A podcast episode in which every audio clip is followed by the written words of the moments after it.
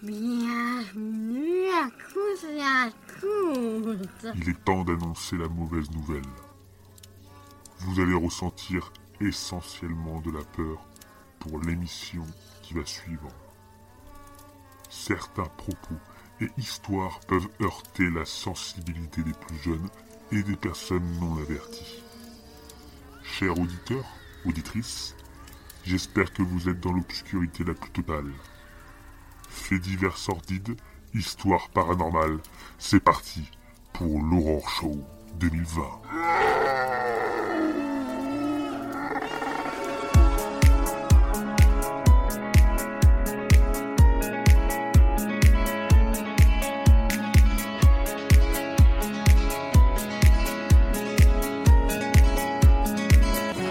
Bonjour, bonsoir, je suis Wivo, il est d'Avin, et c'est le soir d'Halloween, le soir de l'Aurore Show.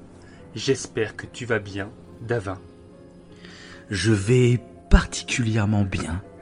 J'aime l'horreur, j'aime l'épouvante, j'aime les mystères, j'aime les frissons. Bienvenue dans l'Aurore Show de 2020. Quelle horreur Gros, gros ton euh, parodique et diabolique en même temps. Ça va. Ouais, mais c'est voilà. J'avais préparé ce petit texte, je l'ai écrit depuis 4 mois. Ouais, Et, bah il euh, est pas mal. Hein. J'en suis pas peu fier. J'en Je suis pas que- peu fier. Bah laissez, euh, laissez un commentaire en fait pour savoir ce que vous pensez de ça. On risque de parler comme ça euh, tout le long, hein, si ça vous plaît. Exactement. Bon, j'espère. Bon, on est là y avoir- pourquoi On est on est là pourquoi ce soir? Oh là là, on est là pour, euh, pour un horror show spécial. Le même horror show qu'on avait fait l'année Oui, dernière. c'est- pas un aurore show spécial. C'est le fait que ça soit un aurore show que c'est un au coin du feu spécial. Voilà, exactement. Exactement. Alors, pour, pour ceux qui n'ont pas écouté l'horror show de l'année dernière, je vous le conseille quand même avant d'écouter celui qui va suivre. Bon, avant ou après, c'est Ah oui, oui, après, après, reste avec nous pour l'instant. reste avec nous. Et vous l'écouterez après. Et pour ceux euh, qui l'ont déjà écouté, on reviendra peut-être dessus pour quelques petits éléments. Peut-être Oui. que les, les concernés Donc, savent. Donc, dont ah, oui, un que surtout. Ah, je me retiens de te demander depuis un an, hein, quand même. Pour ceux qui euh, étaient là avec nous l'année dernière, il nous avait raconté une histoire Mhm. et euh, il avait dit qu'il continuerait, enfin qu'il essaierait pendant l'année d'en savoir plus. Et il ne m'a pas parlé pendant un an de ce sujet. Je ne sais Non, pas, non, je non. suis comme vous. J'attends. On s'est pas parlé pendant un an, hein, du tout. Non, non, bah exactement. On avait tout enregistré. Toutes nos émissions, on les avait enregistrées euh, ce soir-là. Les mecs sont super prévoyants. c'est- Il y a même des trucs qu'on a parlé qui sont sortis après. Ah, c'est ça. C'est euh, voilà, c'est la qualité de coin du feu. Point, point de rigolade. que Oui, là, ça, on n'est pas dans une émission pour rire, donc Non, on non, prend non. notre ton sérieux. Là, là, ça va être un peu effrayant. Hein. Les gens, j'espère que vous êtes dans le noir comme nous, parce que nous. Ouais, on- moi je conseille même aux gens le, le truc optimal ou optimum, je sais pas co- comment Mhm. on dit, bref. Oui, C'est on dit les deux. mettez-vous dans votre lit tranquillement, Mhm. au chaud, sous la couette et mettez un petit casque audio. Oui. Parce qu'on vous a préparé des petites musiques d'ambiance, tout ça, qui iront avec les histoires. Mhm. Et au casque, ça va être vraiment là Oui. qu'on vous allez apprécier à fond, je pense. Ouais, l'horreur show, je pense que c'est vraiment une des émissions qu'il faut écouter avec le casque. C'est le mieux. C'est ça. C'est le mieux, hein, c'est le mieux. Donc je vais, je vais vous expliquer un petit peu le planning de ce soir parce qu'il sera un petit peu différent pour ceux qui connaissent de l'horror show précédent. Donc évidemment, horror show pour Halloween, ça dit, pour ceux qui connaissent pas du tout euh, cette émission-là, on parle de creepypasta, d'histoires effrayantes, hein, clairement. Et pour ce soir, on va faire d'abord des histoires très courtes. On en a trois chacun. Des petits amuse-bouches en fait, des petits trucs. C'est ça. Voilà, des. Oui, c'est pour euh, comment. Bah, c'est l'apéro. essayer. L'année dernière, on avait essayé de se faire peur avec des histoires de moins de 30 secondes. Et là, on Ouais. passe un, un level au-dessus. On va essayer de se faire peur avec des histoires qui durent une ou deux phrases. Voilà. Ah là, là, c'est du Ouais, rapide, c'est ça. quoi. C'est, c'est des nuggets, quoi. C'est, on bouffe ça tranquille. C'est ça, c'est ça. C'est vraiment, ouais, voilà. C'est vraiment l'amuse-bouche pour vous mettre un petit peu dans le bain. On, on verra hein, si ça sera effrayant ou pas. C'est c'est vraiment, voilà, c'est le, le début, l'intro. Après, euh, on va chacun. Bah, toi, tu as deux petites histoires, il me semble. Et moi, j'ai une, ça. une histoire, une petite, mais un peu plus longue de ce qu'on s'était concerté tous les deux, un peu plus Mhm. longue que toi. Donc, on va, ça sera, voilà, les trois petites histoires. Mhm. Et après, on aura trois grandes histoires. Écoutez bien, trois Chacun. grandes histoires chacun. C'est ça. Et pas des mots. donc- hein, bien. C'est ça. Donc moi, ça sera un fait divers et deux témoignages. Voilà, je vous en dirai plus bien sûr tout à l'heure. Mais je pense que je suis assez confiant sur le fait que je vais réussir à vous faire flipper. Ok, bah moi c'est pareil, c'est euh, tiré d'histoire vraie. J'en dis pas plus. D'accord. Je vous ferai la petite Bon, ça c'est bon. avant. Moi c'est ce que je préfère, c'est ce que je préfère, donc euh, tant mieux. Ouais, tout est tiré de faits réels. Je me suis dit, allez, allez, avec notre euh, épisode Ligonesse, notre épisode de Memory of Or Murder, voilà, on nage là-dedans depuis peu, là, depuis, euh, depuis septembre, donc là, C'est ça. on- ça sera que des histoires vraies. Ok, et ben avant de Oui. commencer, j'ai une petite surprise. Ah, Donc, un truc, je ne t'avais pas parlé. ok. En plus des petites euh, histoires, tout ça, j'ai une expérience à te proposer. D'accord. tu, tu me dis si t'as envie de le faire ou pas. Parce que ah, peut-être qu'on va devoir arrêter l'émission directement, ça je te préviens. D'accord. Donc, voilà, tu... donc je vais vous Ouais. expliquer. Donc j'explique un peu à tout le monde. Vous connaissez un peu, euh, enfin toi, je te parle à toi.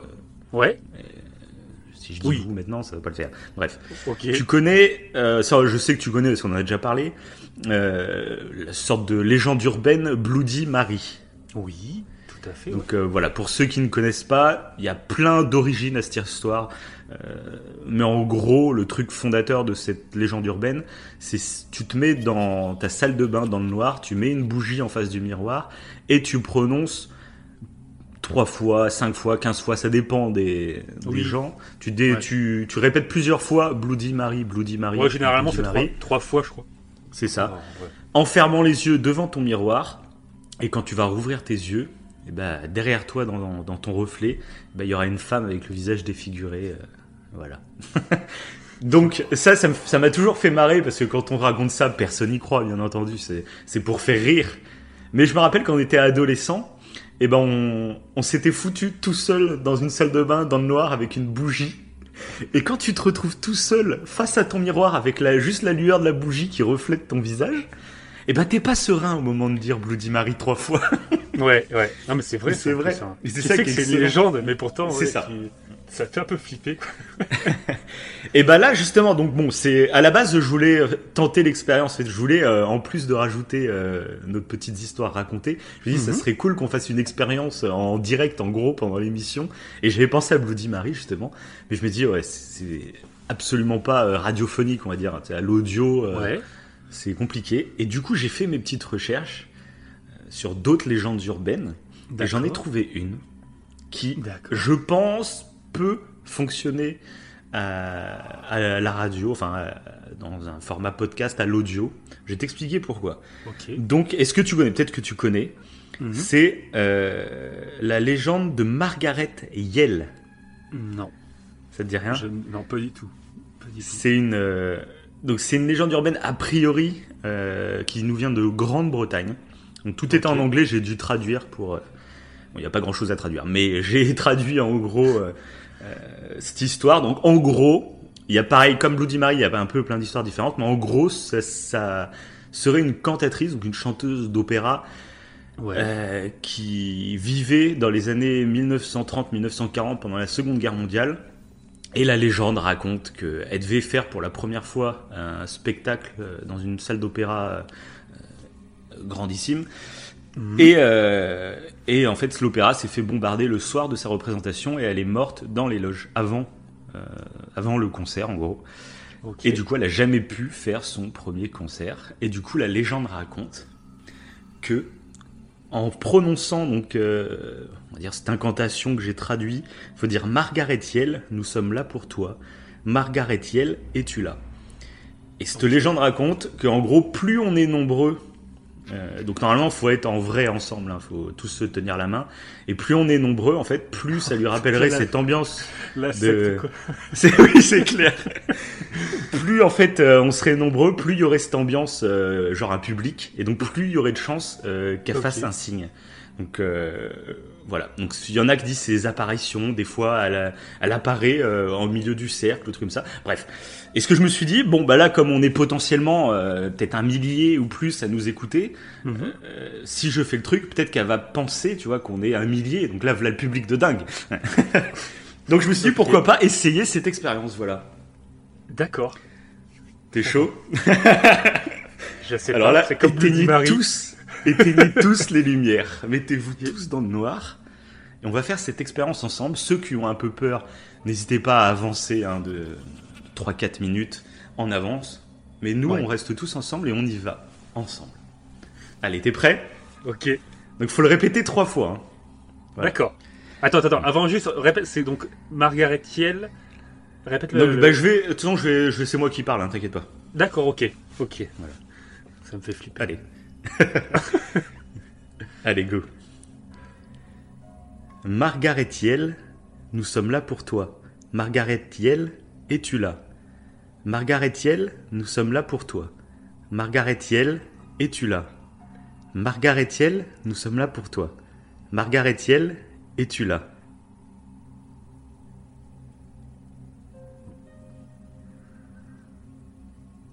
Bon, T'es mort, c'est le mec qui parle. Quelle horreur le podcast, tu sais. je ne réponds plus à partir de ce moment-là. J'entends. Quelle horreur. Bon, t'as rien entendu? T'as rien vu? Non. Tu regardes Non. autour de toi? Ouais, c'est bon. C'était plus ton long silence qui m'a fait flipper que ça. Bon, bah laissez-nous un commentaire si il s'est passé quelque chose euh, chez toi, euh, enfin chez vous. Mhm. N'hésitez pas à nous dire. On sait jamais, peut-être que ça a marché, toi, chez quelqu'un, je ne sais pas. Bon, voilà. Bah, ouais. Est-ce que t'as envie de Bah, ouais, faire, je vais- toi? Peut-être que t'as t'as un meilleur feeling, tu vois. Donc t'as as retenu la phrase ou pas? Ouais, attends, euh, c'est Margaret Thiel. Nous sommes là pour toi.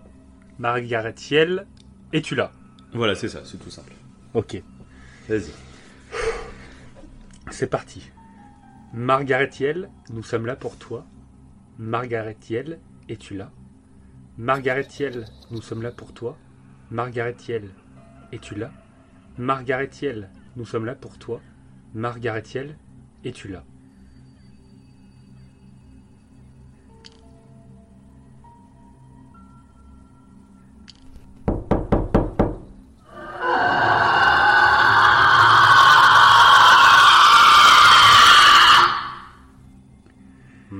Bon, Bah. bon bah non. En même Bon, temps, bah, en même temps, euh, j'aurais Bah été étonné quelque chose. Et ça se trouve, il s'est passé quelque chose chez certains de nos auditeurs, on ne sait pas. Donc, Ah bah, si vous nous laisserez des chose, commentaires. ouais. Dites-le nous, mais. Enfin, ça se trouve, ils pourront plus laisser de commentaires du coup. C'est le problème. Le mec qui fout une incantation qui tue des gens, tu sais. on va, on va être dans les pages, euh, sur tous les articles de presse. C'est Un podcast fait des incantations magiques. Plus de 40 victimes. C'est clair. Bah après, ça fera un petit buzz, tu vois, mais. euh, Ouais, au moins, voilà. Vous nous aiderez à percer un peu, quoi. Bon. Bon, voilà, c'était la petite expérience. Voilà, j'espère que vous avez, ça vous a fait un peu marrer. Et, maintenant, on est parti pour les histoires qui font peur. Donc là, c'est vraiment les, les histoires extrêmement courtes, hein, vraiment. Oui, voilà. Euh, donc là, on va vous le dire. amuse-bouche. Voilà. On va vous le dire, là, ça, c'est des trucs qu'on a trouvés sur Internet. Enfin, moi, pour ma, pour ma part, euh, j'ai essayé de me donner un peu d'inspi sur Internet. Ça, c'est des petites histoires que j'ai trouvées sur Internet. Euh, donc voilà, ça se trouve, il y en a que vous allez connaître un peu, mais Ok. vous verrez. Donc je commence, on en fait une chacun? Ouais, carrément, carrément. Ok. Il y a une silhouette qui me fixe en souriant derrière la fenêtre. Je suis au septième étage. J'ai eu un petit moment de latence pour comprendre et après j'ai compris. Ah, moi, ça me fait flipper, moi. Moi qui aime pas les films, t'es genre à la The Grudge, truc comme ça.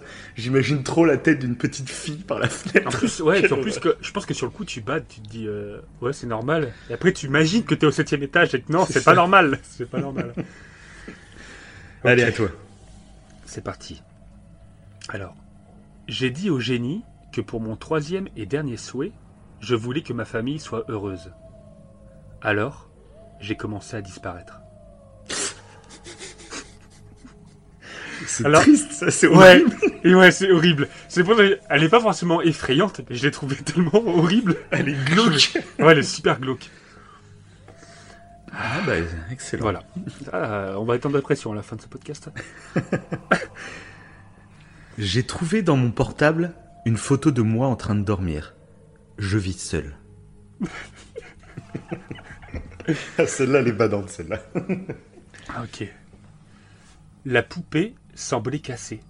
J'ai donc essayé de retirer les piles. Quand j'ai vu que l'emplacement était déjà vide. Et elle a ri encore plus fort. Attends, Ah, c'est vrai que c'est ta phobie des poupées. Déjà dans le précédent Horror Show, on avait fait des trucs raconté, t'avais raconté une Ouais. anecdote d'ailleurs sur les poupées. euh, qui Oui, c'est vrai. Dans une chambre. C'est vrai. Bon, allez, ma dernière petite histoire. Ma sœur me dit que maman l'a tué. Maman me dit que je n'ai pas de sœur. Oh. Donc celle-là, pareil, faut la, faut y réfléchir un peu pour Ouais. comprendre. ouais. Ok. Allez, la dernière. Vas-y. Tu peux avoir un dernier coup de fil avant que je ne te tue, a déclaré un fou masqué qui m'a brisé les jambes. Alors que j'a- Violence. Attends, c'est même pas fini. Alors que j'appelais mon mari pour lui faire ses adieux, j'ai entendu cette sonnerie familière dans la poche de l'homme masqué. Ah Quelle horreur. Voilà, Quelle voilà. horreur. Ah, c'est. Ah, on commence bien. hein. J'espère Ah, que ça vous là, a mis, je euh, commence, je commence à avoir des petits frissons là, c'est parfait. Ouais, ça, Ça, ça chauffe là. c'est ça. Alors moi, pour le coup, j'ai trouvé les, euh, ces histoires courtes sur euh, Horror Story. Et, euh, D'accord. et c'est une youtubeuse. en fait, le site web appartient à une youtubeuse qui s'appelle Daenis et qui fait aussi des vidéos de creepypasta. Donc voilà. D'accord, comme ça si vous voulez y aller. Ouais, carrément, parce qu'elle en fait plein et tout. Donc, si vous êtes en manque de creepypasta, euh, je crois qu'elle. Après notre podcast.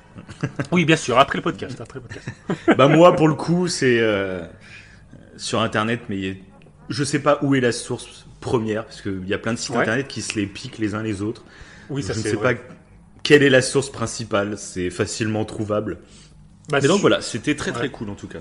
Bah après, t'as as la- le site le plus connu où on peut trouver des histoires, c'est creepypastafromthecrypt.blogspot.com. D'accord. Un truc trop long à dire. Et là, il y a plein de trucs.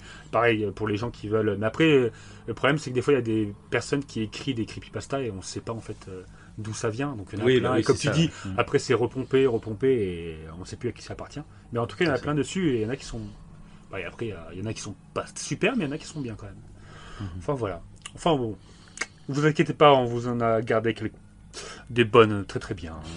restez là, restez là. Donc on passe sur les petites histoires. C'est ça. Enfin, les moyennes on va dire. Ouais, ok, ok. Donc c'est à moi de commencer ou c'est à toi? Je sais plus. euh, bah du sais coup, plus. euh, ouais, pour les parce que vu que t'avais deux petites ou moyennes histoires, moi je t'avais dit qu'elle était un peu plus longue. euh, Mais t'en as qu'une toi, moi j'en ai j'en ai deux du coup. Ouais, ouais, bah au pire tu fais les deux, je fais la celle d'après. Ok d'accord. après Ok. Allez, on fait comme ça. Depuis plusieurs mois, notre fils de 8 ans nous parle d'un ami imaginaire, Édouard, avec qui il discute et joue dans sa chambre. On trouvait ça plutôt rigolo et mignon jusqu'à ce soir. Nous étions à table et il nous a dit que Édouard lui avait confié un secret. Quand il serait plus grand, son travail serait de tuer des gens. Et c'est Édouard qui lui dirait qui tu es.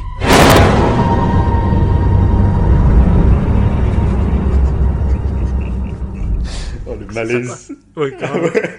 Parce que là, tu te dis que c'est tant que ça reste un petit ami imaginaire, tu te dis, bon, c'est mignon, il a de l'imagination. Mais un soir, ton gamin, il te sort ça à table, tu te dis, oula, Ouais, d'où il a sorti de ça de sa tête, quoi. euh, En plus, on, on surfe sur quelque chose qui pourrait être vrai, tu sais. C'est tellement flippant en plus. Et du coup, je voulais profiter de cette histoire pour que tu nous racontes quelque chose. Hum, hum, hum. Ah. C'était Voilà, c'est pour ça. Je voulais parler d'amis imaginaires pour que tu nous racontes la suite de ton histoire de l'année dernière. Ouais, donc alors pour ceux qui ne savent pas, je vous conseille d'aller écouter en fait bah, le, encore une fois hein, euh, le, bah, show précédent où je racontais, bon je, peux, je vais expliquer l'histoire Oui, bien sûr, oui. très vite fait, mais en, en gros comme quoi en fait euh, ma fille avait parlé justement, comme tu l'as si bien dit, avec un ami imaginaire, enfin on ne sait pas si c'est un ami imaginaire, c'est ça qui est le plus troublant, avec une personne imaginaire ou pas. Et euh, du coup, c'était une personne avec un chapeau qui venait la voir dans sa chambre. C'est arrivé, je crois, deux fois. C'est arrivé peu de fois. Ouais, c'était Euh, pas un ami imaginaire récurrent. Et par contre, Voilà, je précise, je précise très bien, moi qui est, bah, on est potes depuis très très longtemps, donc euh, avant que sa fille naisse et tout, cette histoire est réelle. Hein, c'est vraiment, c'est pas là, on n'est pas là pour vous faire flipper euh, en racontant des conneries. Là, cette histoire Oui. est, c'est Oui. véridique. Oui, Alors, euh, oui, c'est oui, c'est totalement vrai. ouais. Ouais, c'est pas du tout. euh, Ouais, c'est pas du tout une invention, quoi que ce soit. Ouais, le vraiment coup, ouais. passé. Et après, du coup, j'avais créé une histoire dans le podcast précédent, qui est là, évidemment, là, un peu romancé. C'est ça. Oui, enfin, même plus que romancé. Mais du Oui, coup, euh, mais là, ouais, ça c'était vrai, ça c'était du coup assez flippant quand c'est arrivé. et, euh, et du coup, à ce moment-là, bon, on lui avait déposé des questions pour savoir qu'est-ce que c'était exactement et tout, jusqu'à ce que ça la dérange en fait. Et à bout d'un moment, elle m'a dit euh, Bon, euh, j'ai plus envie d'en parler. Je fais Bon, bah, j'ai pas insisté. Ouais. Et suite à l'Aurore Show, Où t'en Euh, avais reparlé, du coup. ouais, voilà. C'était il y a quelques années quand même, parce qu'elle a, elle a, quoi, elle a 6 ans, ta fille? C'était quand Ouais. elle avait quel âge à peu près? Je crois qu'elle bah, elle avait 4 ans, il me semble. D'accord, entre 3 et 4 ans, il me semble. Mhm. Ouais, ouais. Et, euh, et du coup, c'est vrai que bah, suite à l'horreur show, je me suis dit, bah, allez, je vais lui reposer les questions. Peut-être que ce serait intéressant de relancer la discussion par rapport à ça, si elle se rappelle de qui Ouais, était ouais. cette Maintenant personne. qu'elle a un peu grandi en plus, quoi. hein. Oui. oui, parce qu'en plus, ce qui était étrange, c'est que euh, la maison où j'étais euh, était habitée auparavant par un homme. Hmm. Donc, du coup, on- forcément, euh, Oui. intuitivement, on fait le lien entre l'homme au chapeau et un homme qui habite à... Voilà, on peut croire que c'est un esprit. Bon, sur le coup, je pensais pas que c'était un fantôme, moi. Je pensais que c'était son imagination, que c'était peut-être un rêve éveillé ou je ne sais Oui. quoi. Voilà. Mais du coup, euh, donc là, j'en ai reparlé. Mhm. En partant à l'école, en plus, je crois que c'était ça avant de l'amener à l'école. Ouais. Et donc, Oh là là, j'ai la pression. attention. Ah, finesse. Ce que je, euh, je précise aux auditeurs, c'est que du coup, euh, je lui avais demandé, après l'horreur show l'année dernière, de ne pas m'en parler. Et j'avais envie de découvrir avec tout le monde la suite de l'histoire. C'est ça, exactement. Et du coup, eh ben, elle se rappelle pas. Ah mince, ah, je, je me disais ça va être une chute aussi pourrie. Oui, Mince, elle La se rappelle chute, pas du tout. Non, en fait, euh, j'en ai reparlé. Elle m'a dit que, que ça, lui, ça lui disait rien du tout. Que... Et je lui ai dit, tu te rappelles pas d'un rêve que tu avais fait euh, avec un. Elle me fait non, non. euh, Donc elle s'en rappelle pas du tout. Voilà. Donc euh, bon. Au moins d'un- côté, ça me rassure. Ça l'a Ouais, pas- parce qu'elle l'a voilà. parfait depuis, elle a pas, elle a Non, elle voilà. dit, non. Ouais, parce qu'imagine, elle m'aurait dit Ah oui, oui, bah il est. Il vient te voir des fois la nuit, papa. Bah, il est, il est assis Il est à côté de toi dans la voiture, papa. Quelle horreur Voilà, donc euh, c'est vrai que pour le Bah oui. l'horreur show, c'est dommage. Des fois, il est, il est debout à côté de toi quand tu dors. Quelle horreur. C'est pour ça que d'une certaine manière, j'étais rassuré. J'étais déçu pour, la, pour le podcast. En même temps, j'étais ah, ah, c'est bon. Bon, bah, désolé tout le monde. Voilà. Donc il n'y a pas de. Euh, Ceux qui, ceux nous écoutent, c'est depuis un an en espérant avoir la réponse à cette histoire. bah, désolé, voilà, la chute est. Voilà. Ce qui, ce qui prouve C'est que c'est terrible, vrai, hein. c'est qu'il n'y a Oui. pas de truc. Bon, euh, ça, ça prouve pas, mais Oui, ça prouve bon, pas. au mais- moins voilà, on aurait pu essayer de- d'en jouer pour vous faire euh, saliver. Oui, c'est vrai. euh, c'est voilà. vrai. Ah, on est authentique avec vous. On est. Voilà. c'est. Ça, voilà. Donc bon, voilà, bah voilà, voilà, voilà. Bon, allez, ma deuxième histoire, du coup. Allez. Deuxième petite histoire. Ok. Donc, ah oui, je tiens à préciser que du coup, en fait, ces deux histoires, euh, petites, moyennes, quoi. Ouais. Euh, en gros, c'est des histoires euh, que j'ai vues sur Internet. Enfin, non, la première, celle avec l'ami, l'ami, ah, oula, oula, oula, oula, L'ami imaginaire. L'ami imaginaire. Ouais. Je l'ai trouvée sur Internet, mais elle était beaucoup plus longue. Et du coup, je l'ai raccourcie, tout simplement, D'accord. pour que ce soit plus court, en fait, à dire. Et la deuxième, c'est une histoire que j'ai entendue il y a, je sais pas, plusieurs mois, plusieurs années, je ne sais pas, Ok. que je me suis souvenu. Et du coup, je l'ai, ré- je l'ai écrit, en fait. Donc, elle, elle doit peut-être exister quelque part, j'en sais rien, mais là, c'est moi qui l'ai écrit, en fait, d'après mes souvenirs. Donc, c'est pas une histoire que j'ai inventée, c'est une histoire que j'avais entendue il y a longtemps, et j'ai juste euh, réécrit pour, pour l'émission. Voilà. Ok. Ok. Mathilde rentre du boulot avec sa voiture. Il fait nuit. Après un feu rouge, une voiture derrière elle se met à lui faire des appels de phare. Elle se demande ce qui se passe. La voiture derrière continue, de plus en plus énergiquement. Mathilde commence à avoir un peu peur. Elle accélère. La voiture la suit, en continuant les appels de phare. Mais que veut-elle? Nouveau feu. Mathilde ralentit et s'arrête. La voiture s'avance à son niveau. La vitre de la voiture se baisse. Mathilde aperçoit une femme au volant. Celle-ci lui dit alors, en parlant tout bas Sortez discrètement de votre voiture et montez dans la mienne. Au dernier feu rouge, un homme avec un couteau est monté dans votre coffre. Ah, elle est pas mal celle-là, ouais. Ouais, celle-là, moi j'aime bien, parce qu'au début tu dis, c'est quoi C'est la voiture derrière qui est un peu folle à faire plein d'appels de phare et tout. Et puis après, tu te dis, il y a un mec, au dernier flou, vous l'avez pas vu, mais il y a un mec qui est rentré dans votre coffre. Et tu te Ouais. dis, mais si la voiture ne l'avait pas vu monter, euh, Ouais, elle c'est serait vrai qu'elle est rentrée chez mal. elle avec un mec dans son coffre. Quoi. Oh, c'est... Ouais, elle, elle est pas mal parce que ouais, tu- le- la, la personne que tu crois être l'agresseur est en fait la personne qui vient t'aider Ouais, ouais, c'est euh, ça. avec les appels de phare et tout. Donc c'est vrai qu'elle est, elle est intelligente. Ouais, tu peux dire que c'est toi qui l'as écrit. hein, Ouais, je l'ai inventé, je l'ai inventé. non, je sais Non, absolument plus, par contre, où c'est que je l'ai entendu. Peut-être euh, sur une nuit originale. C'est un podcast que vous pouvez retrouver. Je sais que j'ai écouté il y a quelques années pas mal de leurs émissions. C'est peut-être là, mais je me rappelle plus. Honnêtement, je me rappelle plus, mais, mais voilà. En tout cas, elle m'a beaucoup plu. Je voulais, je voulais la réciter ce soir. Ah ouais, elle est, non, elle est bien. J'adore les horror shows. C'est tellement plaisant. ok. En plus, encore une fois, ça peut être euh, réel, parce que c'est vrai qu'il y a souvent des, des, des personnes comme ça qui, qui, qui peuvent rentrer dans les voitures. euh, Il y a des tueurs Ouais. en série qui faisaient ça, je crois. C'est Oh. ah, c'est c'est sympa. hein. c'est sympa. ok, c'est parti donc pour euh, mon, on va dire ma moyenne histoire, quoi. Vu que c'était Ouais, deux ça. petites histoires, on va passer à la moyenne histoire. Donc, c'est parti. Dustin, tu as que 8 ans. C'est pas facile, tu dois m'expliquer. Tu n'as que 8 ans, mais à tout moment, on peut arrêter cette séance d'hypnose. C'est toi qui le décides. Raconte-moi. Avec mon frère, mon frère jumeau, notre relation a toujours été compliquée. Il a toujours fait plein de bêtises, et bizarrement, j'ai toujours pris à sa place. C'était moi le vilain petit canard, alors que c'était lui le fauteur de troubles. Une fois, il a volé des bonbons dans un petit magasin de station essence. On était rentré dans la boutique avec papa et maman, puis moi j'étais sorti plus tôt, juste pour retourner à la voiture et continuer à lire ma BD. Puis un peu plus tard, mon frère est revenu avec papa et maman, et une fois qu'il était assis à mes côtés, j'ai commencé à manger ses bonbons, qu'il m'a offert avec un grand sourire en plus. Et là, papa a crié C'est quoi ces bonbons? Une punition d'une semaine, alors que c'était pas ma faute. Dustin, raconte-moi ce, qui s'est passé. Pas l'histoire des bonbons, mais celle avec le couteau. C'est important, tu comprends. Il faut les détails précis pour la police. Continue, s'il te plaît. En fait, euh, j'ai été réveillé par un cri. Le cri de maman. Et j'entendais rire dans le couloir. Alors je suis sorti de ma chambre. C'était mon frère, un couteau à la main.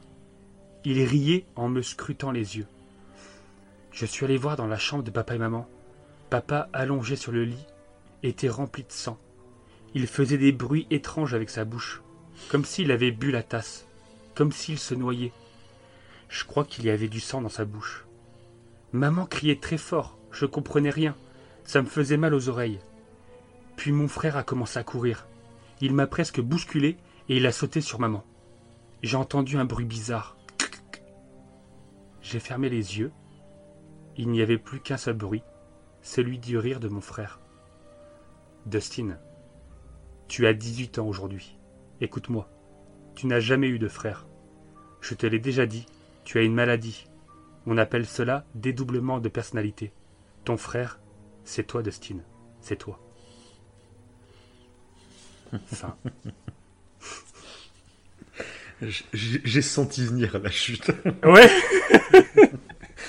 bah, à Voilà, part voilà. qu'il ait 18 ans, hein, bien sûr, mais. euh, voilà, moi, je, l'imaginais pendant que tu racontais comme un enfant diabolique. hein.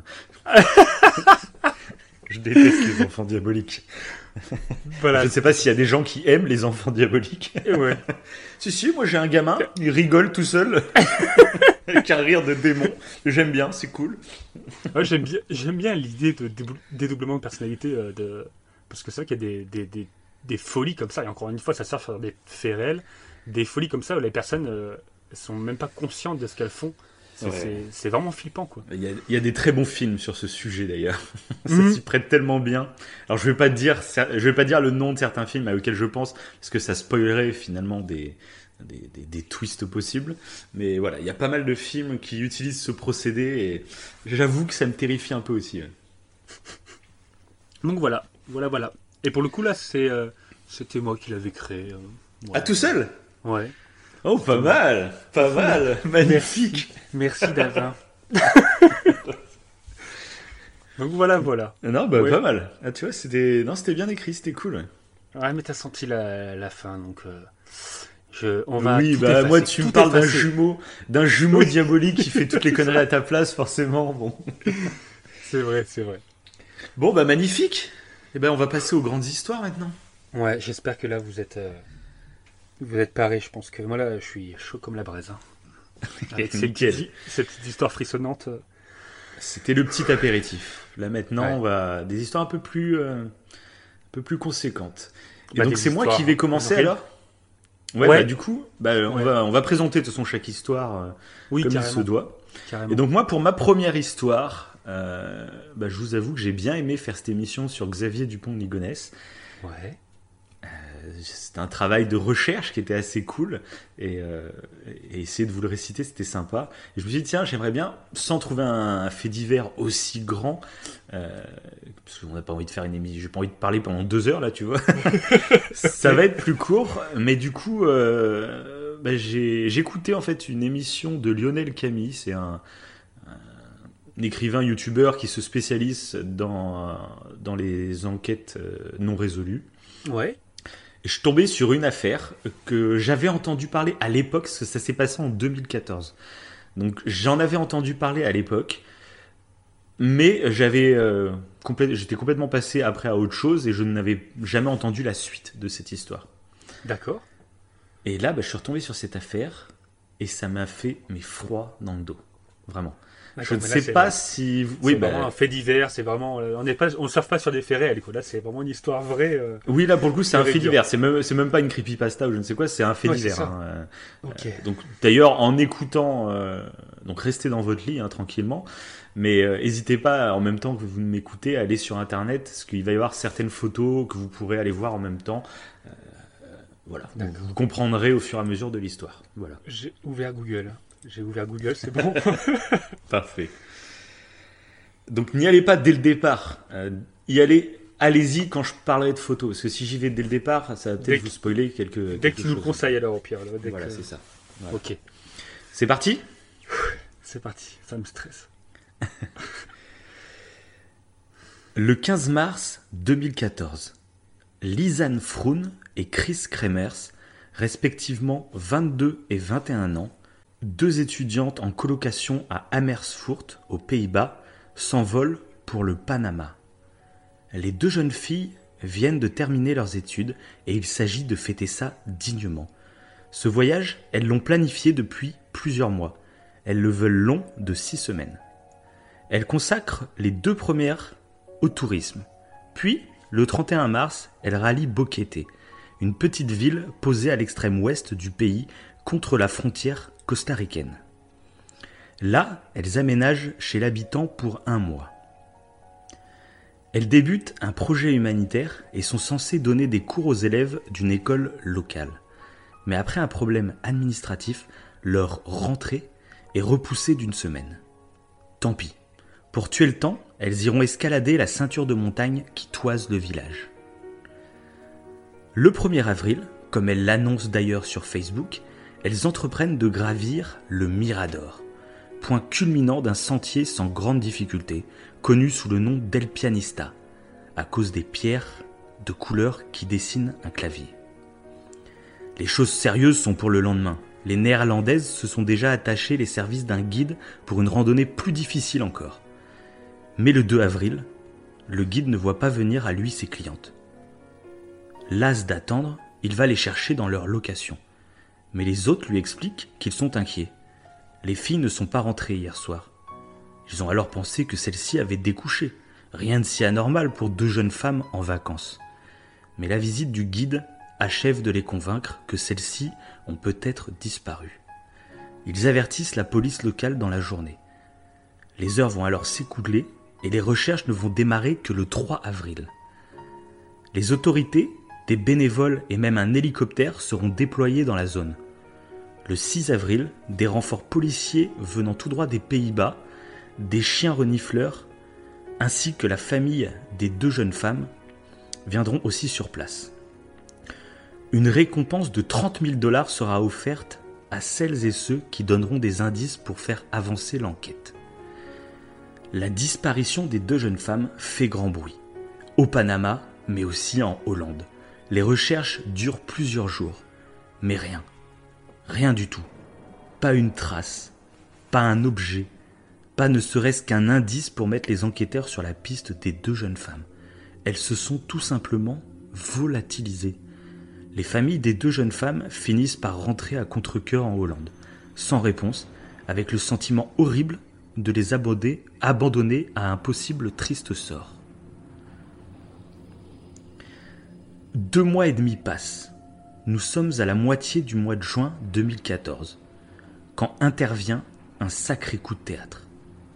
Dans une zone sauvage, à 9 km du sentier El Pianista, emprunté par les deux jeunes femmes, au bord de la rivière Culebra, aussi appelée la rivière du serpent, une femme, une locale, trouve un sac à dos. Elle l'apporte alors au poste de police en assurant que la veille ce sac n'était pas là.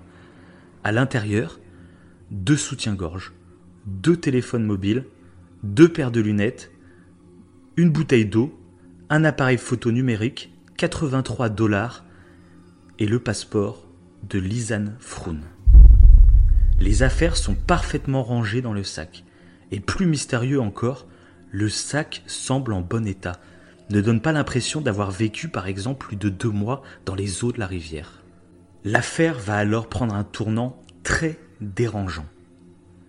Les deux téléphones et l'appareil photo sont éteints, plus de batterie, mais semblent en parfait état. Des analyses de leur contenu vont alors être effectuées. Commençons par l'appareil photo. Des centaines de photographies s'y trouvent. On peut littéralement suivre chronologiquement tout leur voyage, du départ à l'aéroport jusqu'à ce fameux 1er avril. Mais surprise, on en retrouve aussi prises après leur disparition. Plus de 90. Et la publication dans les médias de plusieurs photos va faire frémir les enquêteurs et tous ceux qui, les verront. Les premiers clichés du 1er avril, pris jusqu'à 13h, sont ordinaires. Les deux amies posent, souriantes, enchaînent les selfies et on comprend qu'elles ont réussi à atteindre le sommet du Mirador qu'elles convoitaient. Mais par la suite, des clichés prouvent qu'elles ont poussé la balade un peu plus loin. On voit sur deux d'entre eux, Chris, non plus sur un sentier de montagne, mais dans la jungle.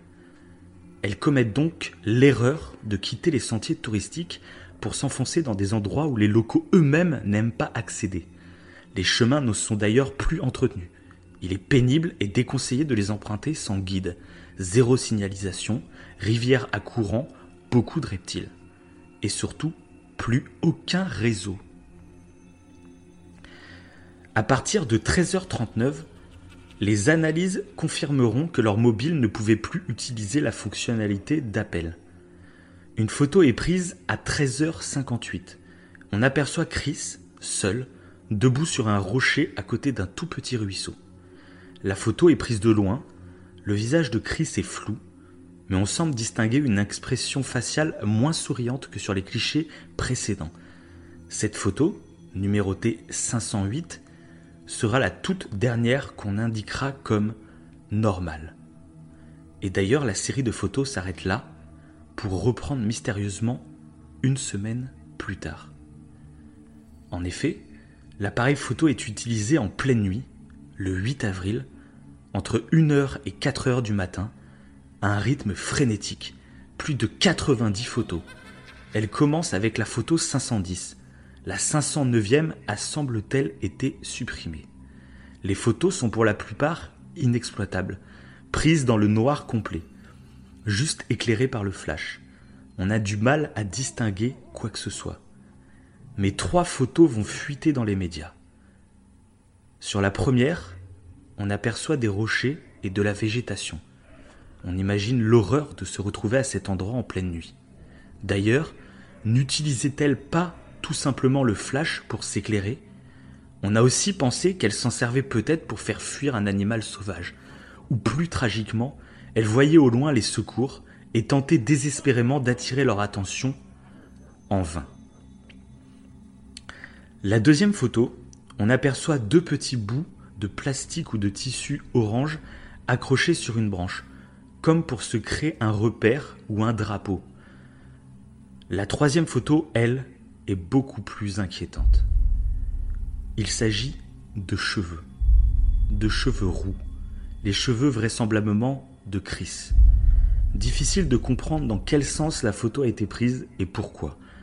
Certains semblent voir une blessure, d'autres voient la bouche de Chris, elle aurait donc les cheveux rabattus sur le devant de la tête. Après l'analyse des photos, c'est leur téléphone qui est passé au crible. En découvrant l'activité téléphonique, une théorie fait alors son chemin dans la tête des enquêteurs. Lors de leur randonnée dans la jungle, les filles se seraient perdues. Après quelques heures de marche infructueuse, quelque chose serait arrivé à Chris. On pense à une chute ou bien à une morsure de serpent, l'handicapant en l'empêchant de continuer. Les filles essayent alors de joindre les secours plusieurs fois. On voit sur les deux téléphones, un iPhone de Chris et un Samsung pour Lisanne, le 1er avril des tentatives d'appel d'urgence à partir de 16h39, puis à 16h54. Bien sûr, il n'y avait pas de réseau. Elles éteignent donc leur téléphone entre chaque appel pour économiser de la batterie. Pas bête. De nouveaux appels vont avoir lieu le lendemain de la part de Lisanne à 6h58, puis à 8h14 pour Chris, puis à 10h53 pour Lisanne au 112 et au 911, les urgences au Panama. On pense qu'à partir du 6 avril, Chris serait tombée inconsciente ou serait même décédée. On voit sur les téléphones de Chris des erreurs de code PIN. Lisanne, n'ayant plus de batterie sur son téléphone depuis la veille, aurait pu vouloir utiliser celui de Chris, mais elle ne connaissait peut-être pas le mot de passe. Dans la nuit du 8 avril, elle aperçoit les secours au loin et tente avec le peu d'énergie qui lui reste de faire des signes avec le flash de l'appareil photo. Le 11 avril, elle essaye une dernière fois d'allumer le téléphone de Chris, mais le bloque après une troisième tentative. La voilà seule, sans téléphone, affaiblie et perdue, à plus de 9000 km de chez elle. En août 2014, pas loin de l'endroit où son sac avait été retrouvé, des gens découvrent derrière un arbre une chaussure de marque néerlandaise, avec un pied dedans. Le pied n'a pas été tranché, c'est un effet naturel lié au fait d'avoir été noyé trop longtemps. Les pieds se séparent du corps et peuvent rester intacts des années à l'intérieur de la chaussure. Des recherches se lancent autour des cinq fragments d'os. Euh, se lancent autour et cinq fragments d'os et un os du bassin sont également trouvés à 800 mètres. L'ADN de ces os correspond bien à celui des deux filles. Le pire est donc arrivé. Les habitants du coin sont réquisitionnés pour continuer les recherches. Et trois kilomètres plus loin, on trouve la côte de Chris un short en jean soigneusement plié et posé sur un rocher. Les médecins légistes expliqueront que les os ne présentent rien d'anormal, aucun signe de coup, de balle ou de coupure. Mais trois autres ADN n'appartenant pas aux filles sont aussi retrouvés dans les ossements. Pourtant, à la suite de ces découvertes, le Panama n'a pas souhaité ouvrir d'affaires criminelles. La conclusion officielle du pays est basique. Il s'agirait d'un dramatique accident, sans doute une chute, qui a plongé les filles dans la rivière. Les corps auraient été déchiquetés ensuite par des animaux charognards. Des questions restent malgré tout en suspens. comment leur sac a pu être retrouvé dans un état quasi neuf après plus de deux mois? Pourquoi les os des victimes sont retrouvés éparpillés un peu partout, ainsi que leurs vêtements en bon état? Pourquoi, si le scénario de l'accident est vrai, n'ont-elles laissé aucune trace pour que l'on comprenne ce qui leur est arrivé? Un texte sur le téléphone, une vidéo, une photo. Pourquoi a-t-on retrouvé des os présentant d'autres ADN que les leurs? Le mystère reste entier. Voilà, voilà.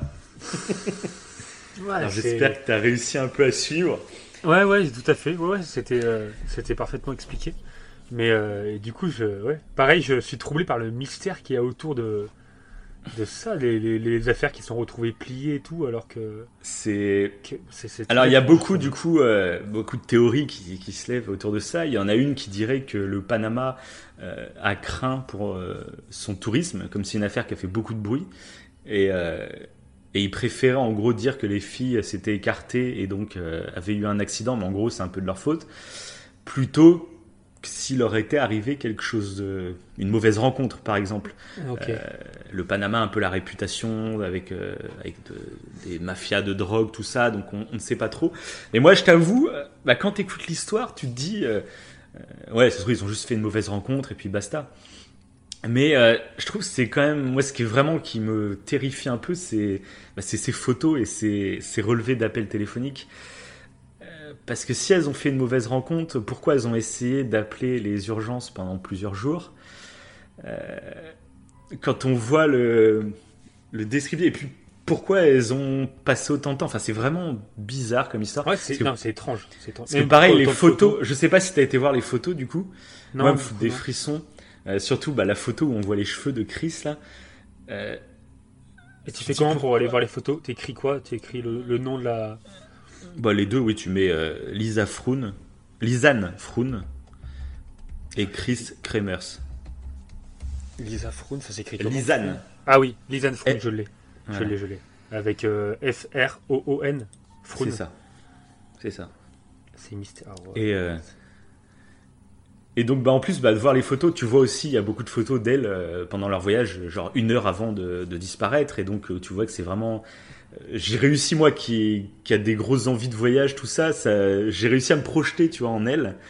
Et, euh, et je trouve, euh, en plus, elles sont très jolies comme filles, tu vois, donc tu as ce Mhm. sentiment de. Elles ont l'air très gentilles, très. euh, voilà, euh, elles ont envie de faire la fête, elles ont envie de s'amuser.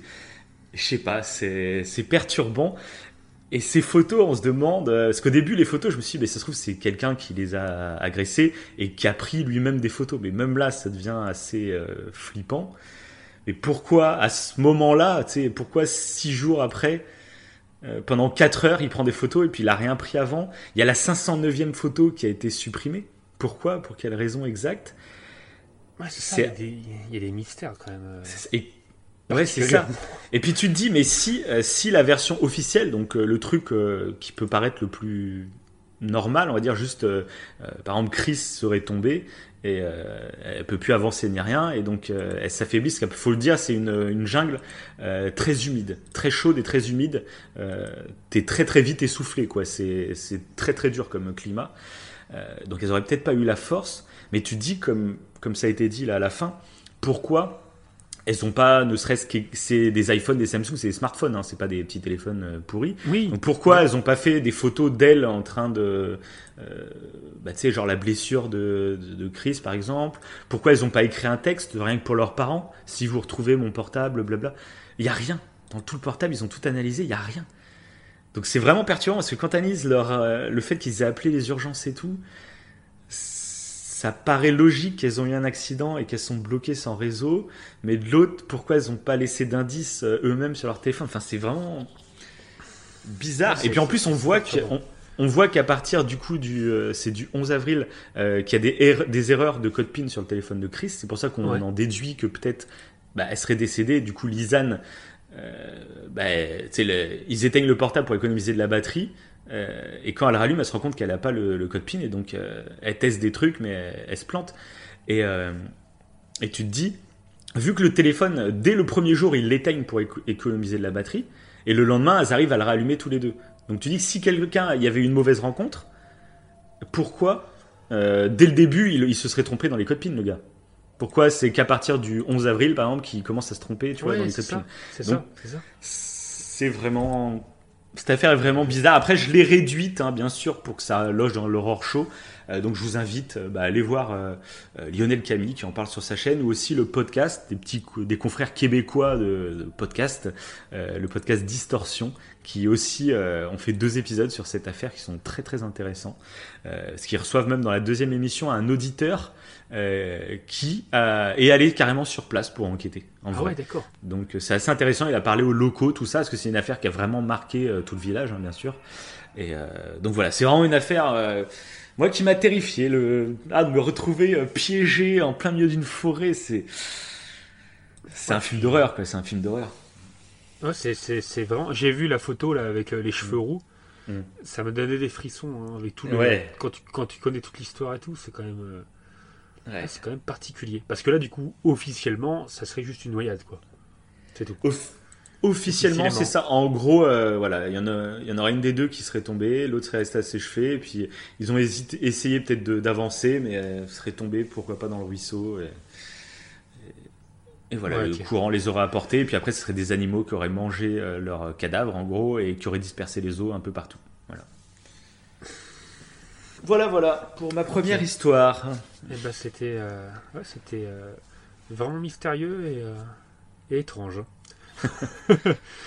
ok, ok.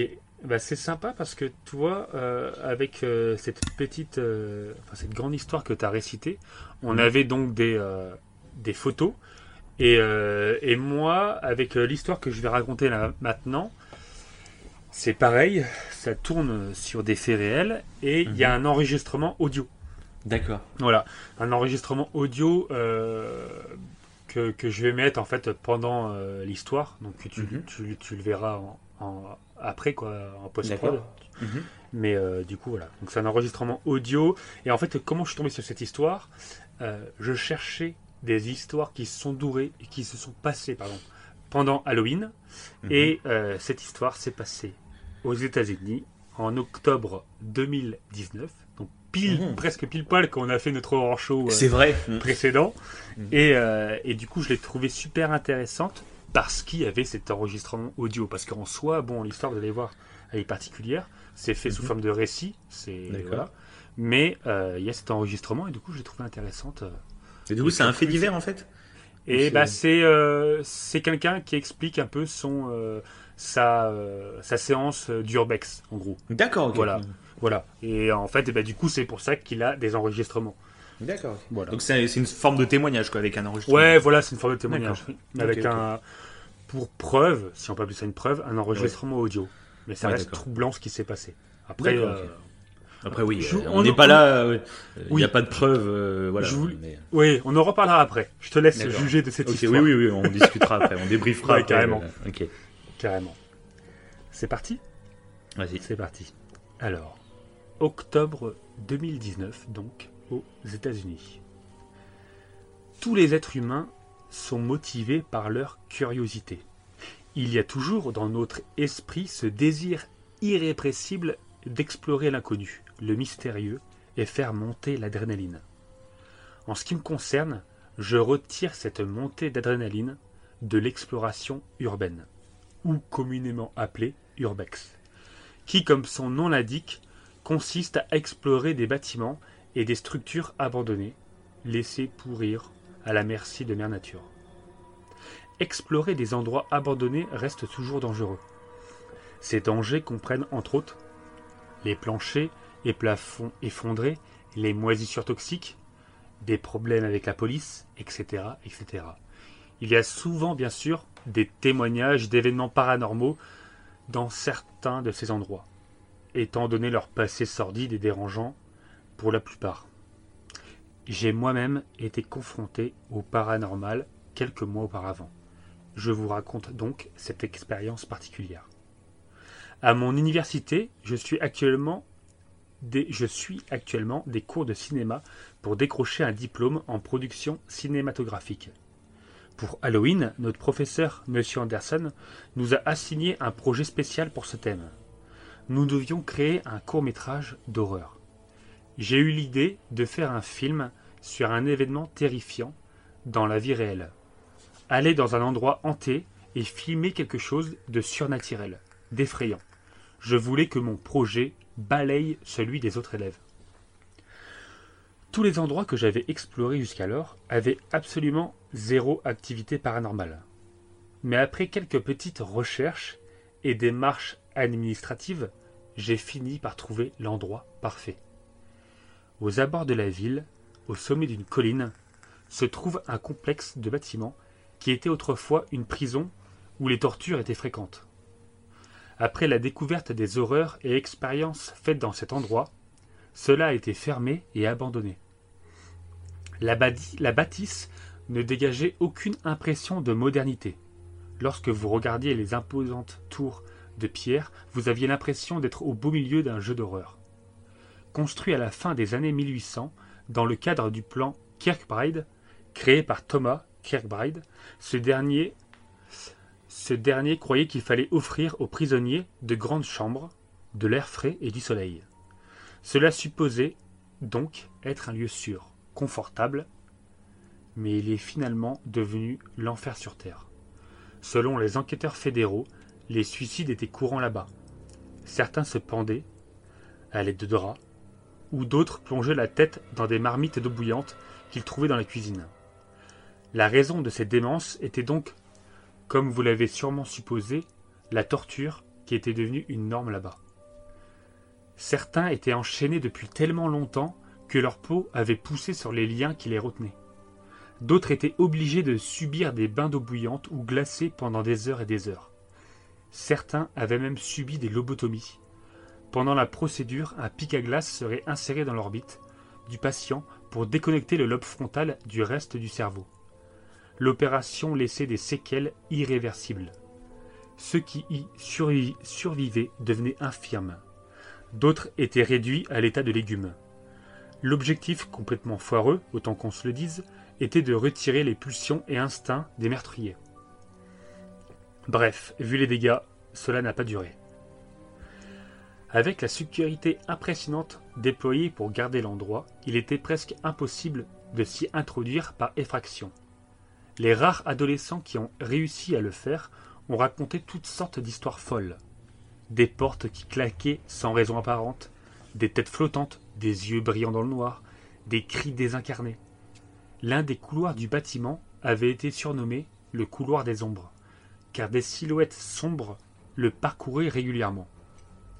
Je voulais à tout prix visiter l'endroit. Mais je n'étais pas stupide au point de risquer des problèmes avec la justice. Mais mon meilleur ami, John, est le fils du shérif. Je lui ai demandé de nous arranger le coup. Et ça a fonctionné à merveille. Le gardien a accepté de nous ouvrir la porte. Et j'avais le mot d'autorisation du shérif dans ma poche, au cas où on rencontrerait un garde de sécurité qui ne serait pas au courant. John est également mon binôme pour ce projet. Étant auto, étant auto mordu d'histoire que moi, il a aussi fait des recherches sur le passé du bâtiment et a imprimé une copie des plans qu'il a pu trouver sur Internet pour qu'on puisse s'orienter pendant notre exploration. Nous avons donc décidé de commencer par le bâtiment principal. Une fois dedans, nous avons été ébahis par l'état de l'intérieur. Il était dans un état presque parfait comme s'il n'avait fermé que la veille. Grâce aux efforts de la police locale, personne n'avait eu l'occasion de le vandaliser ou taguer les murs. Le plafond ne s'était pas effondré. Dieu merci, je ne voulais pas que des débris rouillés me tombent dans le cou. Le seul dégât visible était le papier peint qui se décollait. Tout ce qui s'y trouvait à l'intérieur du bâtiment avait été abandonné quand la prison a fermé ses portes. Après une trentaine de minutes d'exploration, nous avons trouvé ce qui nous semblait être la fameuse salle de traitement par lobotomie, où plusieurs prisonniers avaient connu un décès inimaginablement douloureux. Nous avons quitté la salle de thérapie assez rapidement et nous nous sommes engagés dans un autre couloir sombre. Le bâtiment n'était ni plus ni moins qu'un énorme labyrinthe. Et un son, un son s'est entendu. Nous l'avons vu en même temps. Une ombre noire géante a émergé du sol. Mes mains tremblaient d'excitation alors que je pointais ma caméra vers la chose. Au bout de quelques secondes, elle a disparu. Un chat. C'était l'ombre d'un chat. Mec, t'as réussi à filmer ça Oh mon Dieu, dis-moi que t'as réussi à filmer ça s'est exclamé John. Bien sûr, j'ai souri. John m'a donné une grande tape sur l'épaule. On va exploser tous les autres. Notre projet sera le meilleur. Au même moment, ma caméra s'est éteinte. J'ai essayé de la rallumer plusieurs fois, sans succès. Je n'arrive pas à y croire. Qu'est-ce qu'il y a? La batterie est morte. Ça n'a aucun sens. Je l'ai chargée juste avant qu'on parte. John a haussé les épaules. C'est peut-être à cause des fantômes, Plusieurs enquêteurs de paranormal disent la même chose concernant leur équipement électronique. Ça fait tout bugger. De toute façon, on a déjà capturé un esprit maléfique. C'est suffisant pour surpasser tous les autres projets, disait-il en ricanant un peu. Nous avons encore toute la deuxième moitié du bâtiment. On ne va pas laisser une batterie vide nous arrêter, pas vrai? Nous avons donc continué notre aventure, et après quelques minutes, nous avons fini par nous retrouver dans l'aile D, là où étaient enfermés les criminels les plus violents. De chaque côté du couloir, les portes des chambres en bois étaient épais et s'étaient munies aussi de gros verrous. Ce n'étaient pas les barreaux qu'on a l'habitude de voir. Et c'est à ce moment-là que ça s'est produit. Sans avertissement, toutes les portes ont violemment claqué, simultanément. Nous nous sommes figés. Était-ce une bourrasque de vent? Puis des grincements. Non, plutôt un bruit spécifique, comme des ongles qui grattent une porte en bois. Et soudain des murmures, de plus en plus forts. John, je, crois que c'est temps de partir. Je comprends pas ce qu'il se passe. Mais non, mec, enregistre avec ton téléphone. C'est complètement dingue. Les murmures étaient de plus en plus forts. Je commençais sincèrement à m'inquiéter, même si John avait l'air de s'amuser. Mais c'était pas le vent, pas possible. Puis on entendait quelqu'un courir. Ça se rapprochait de nous, à toute vitesse. John me regarda sans dire un mot, mais son sourire s'était estompé. Puis il, euh, il apparut. Un homme. Un sans-abri peut-être? Il était de profil, comme s'il ne nous voyait pas, mais il était là, partiellement dans le noir. Nous avait-il entendu? Il avait bien couru vers nous. Sa, sa peau semblait être brûlée, en grande partie, aussi blanche que des ossements. Puis il s'est tourné. Il était face à nous. Ses yeux n'avaient pas de pupilles, pas d'iris, pas de veines. C'étaient juste des cercles blancs, vides. Vous, pourquoi êtes-vous ici, tous les deux? Vous êtes là pour me regarder souffrir, n'est-ce pas? On était paralysés par le choc. Il poursuivit.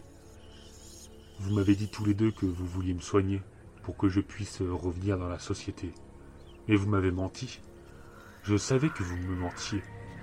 À chaque fois que vous m'enfermiez dans une pièce vide, que vous brûliez ma chair, je voyais ce regard maléfique de joie et de satisfaction dans vos yeux. Vous ne vouliez pas me guérir. Je n'étais qu'une expérience pour vous, un cobaye, avec lequel vous vous amusiez. Finalement, vous vous êtes lassé de moi. Vous vouliez donc réaliser une ultime expérience. Alors que j'étais pleinement conscient, vous m'avez attaché à une table d'opération. Vous vouliez découper mon cerveau en morceaux et me regarder hurler d'agonie. Vous vouliez me tuer de la manière la plus douloureuse possible. Et vous preniez du plaisir à regarder mes vaines tentatives pour me défaire de mes liens. Vous avez réussi. Mon regard s'est baissé vers ses mains, et j'ai vu l'objet dans sa main droite, un pic à glace. Il a remarqué mon regard et a souri. Alors qu'il souriait, sa peau semblait se déformer, son visage s'est tordu. Il y avait comme du sang qui coulait de sa bouche. C'est à mon tour. Je ne pourrai jamais partir en paix si ce n'est pas à mon tour. Sa bouche s'est alors ouverte sur un trou énorme, béant, laissant échapper le hurlement le plus fort, le plus glaçant que j'ai jamais entendu de toute mon existence. Ce n'était pas un hurlement normal. Il pénétrait dans ma tête, il occupait toutes mes pensées. Il a soulevé toutes mes peurs et les a amplifiées, au point où elles provoquaient des vagues de douleur insupportables dans tout mon être. Je ne sais pas comment décrire cela autrement. C'était comme s'il incarnait la peur elle-même. Cours a crié John, aussi fort qu'il le pouvait. Nous nous sommes enfuis en courant, portés par une peur indescriptible. Nous avons dévalé les escaliers, et une fois au rez-de-chaussée, nous avons sauté par une fenêtre sans vitre. Une fois dehors, on s'est tourné. Il, euh, il est plus là. Le visage de John était blanc de peur. J'ai inspiré profondément. Je, crois. John a pointé un doigt tremblant vers la prison. Il y avait plein de personnes brûlées à chaque fenêtre, le regard porté sur nous. Certains avec un sourire déformant, d'autres avec la bouche ouverte, craquelant presque les joues, une vision d'horreur, je ne sais pas comment l'expliquer. Nous étions tétanisés par toutes ces personnes dans cette prison, mais on était dehors, logiquement en sécurité. Nous sommes rentrés chez nous trempés de sueur, regardant derrière nous toutes les secondes. Et personne ne nous a cru, évidemment. Sauf qu'on avait quand même cet enregistrement, ces murmures. Mais on nous a certifié que c'était le vent et l'imagination auditive. Bref, je ne vais pas conclure cette histoire en vous disant de ne pas visiter des bâtiments abandonnés avec un passé euh, aussi chargé. Je sais que cet avertissement n'atteindra personne. La curiosité est bien trop forte. Je vais simplement vous demander d'être prudent. Parfois la pratique de nos loisirs peut conduire à des résultats inattendus et dangereux. Et au fait, si on peut considérer cela comme une compensation, nous avons eu la note maximale à notre projet.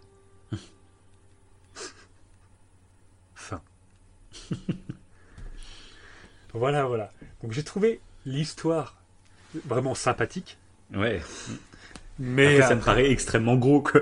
voilà, c'est ce que j'allais te dire. C'est pour ça Donc que il y a un audio, tu disais alors? Ouais, voilà, il y a un audio et, et que je mettrai en fait au moment où euh, euh, donc pour les auditeurs, ils ont ils ont dû entendre les Ils vrais murmures au moment de l'histoire. D'accord, ok. Voilà, Et donc Donc, pendant tu- l'histoire, donc pendant que tu racontes, tu mets euh, les, les murmures alors? C'est ça exactement. Donc c'est les vrais murmures, c'est leur vrai euh, audio qu'ils ont enregistré. C'est Ouais. pas juste un bruit de fond euh, comme ça. quoi. Non, les murmures sont euh, sont réels. Est-ce que est-ce que Ouais, tu dis-moi. pourrais pas du coup nous le remettre maintenant euh, que les gens soient au courant Oui, que c'est des vrais murmures pour vraiment prêter l'oreille et écouter attentivement quoi. carrément.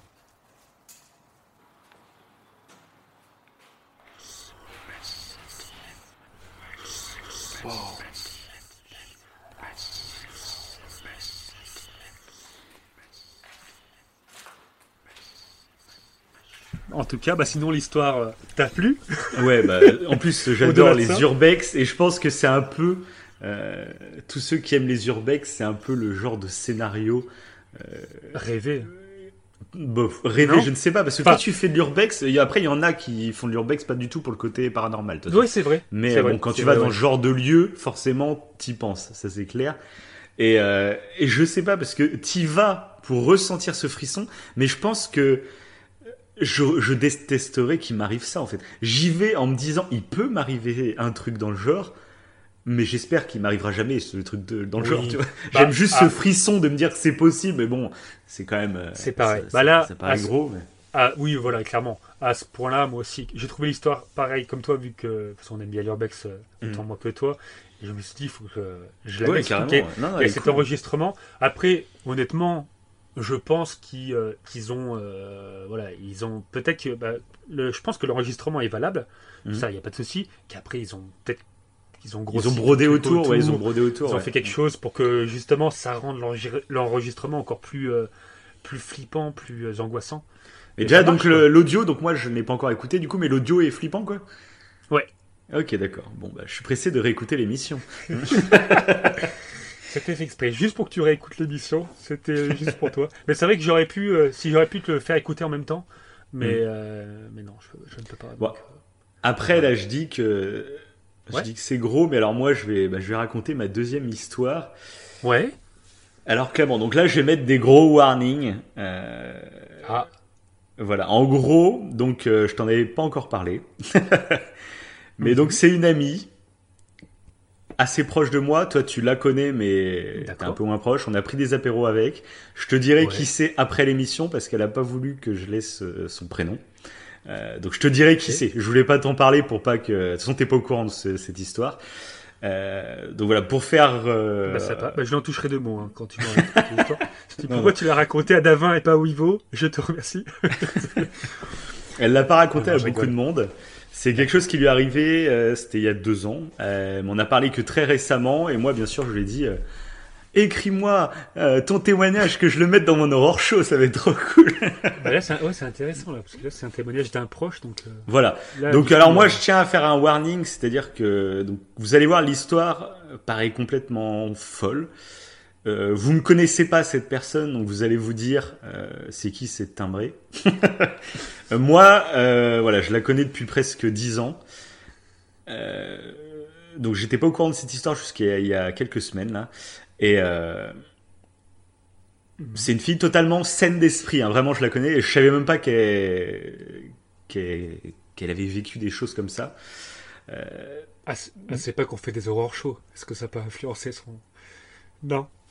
Elle le sait ou pas fait Si, si, bah, bien sûr. Mais Ah c'est oui, pour ça oui, que je je lui ai dit justement euh, de, de nous écrire Ah, ce truc que je. Parce que ça, ça me plairait tellement de l'avoir dans l'horror show, quoi. Et donc, elle a fini par m'écrire donc un texte euh, que je vais vous lire. Voilà. Ok. Donc écoutez bien jusqu'au bout, quoi, et ne jugez pas euh, tout de suite. euh, écoutez juste l'histoire, voilà. Je, je commence. Bonsoir à toutes et à tous. Avant de commencer mon histoire, je tiens à préciser qu'avant cet événement qui a bouleversé mes certitudes, j'étais une très grande sceptique. Ayant fait des études dans les sciences plusieurs années après mon bac, j'avais tendance à penser comme une scientifique sur quasiment tous les sujets qui se présentaient à moi. Je ne croyais pas en Dieu, je ne croyais pas aux fantômes, et je ne croyais absolument pas aux ovnis, aux ovnis, ou plus généralement au PAN, phénomène aérospatial non identifié.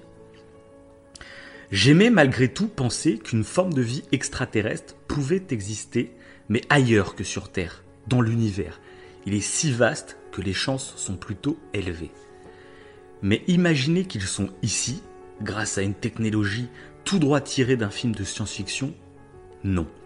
J'avais même plutôt tendance à réagir avec un mépris et arrogance quand une personne s'aventurait à me confier ses croyances dans ce genre de domaine.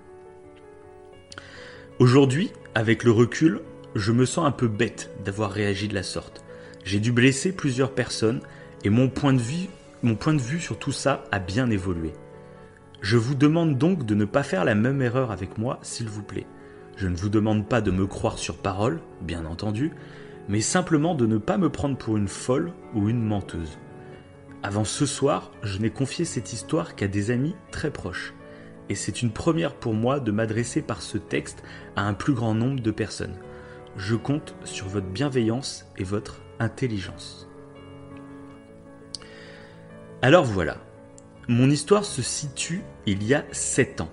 J'avais donc 24 ans à l'époque. Je vivais à Mérignac, une petite commune voisine de Bordeaux. J'habitais dans un immeuble juste à côté d'un petit lac entouré d'espaces verts. Chaque soir, j'allais promener mon chien là-bas. C'était une balade quotidienne.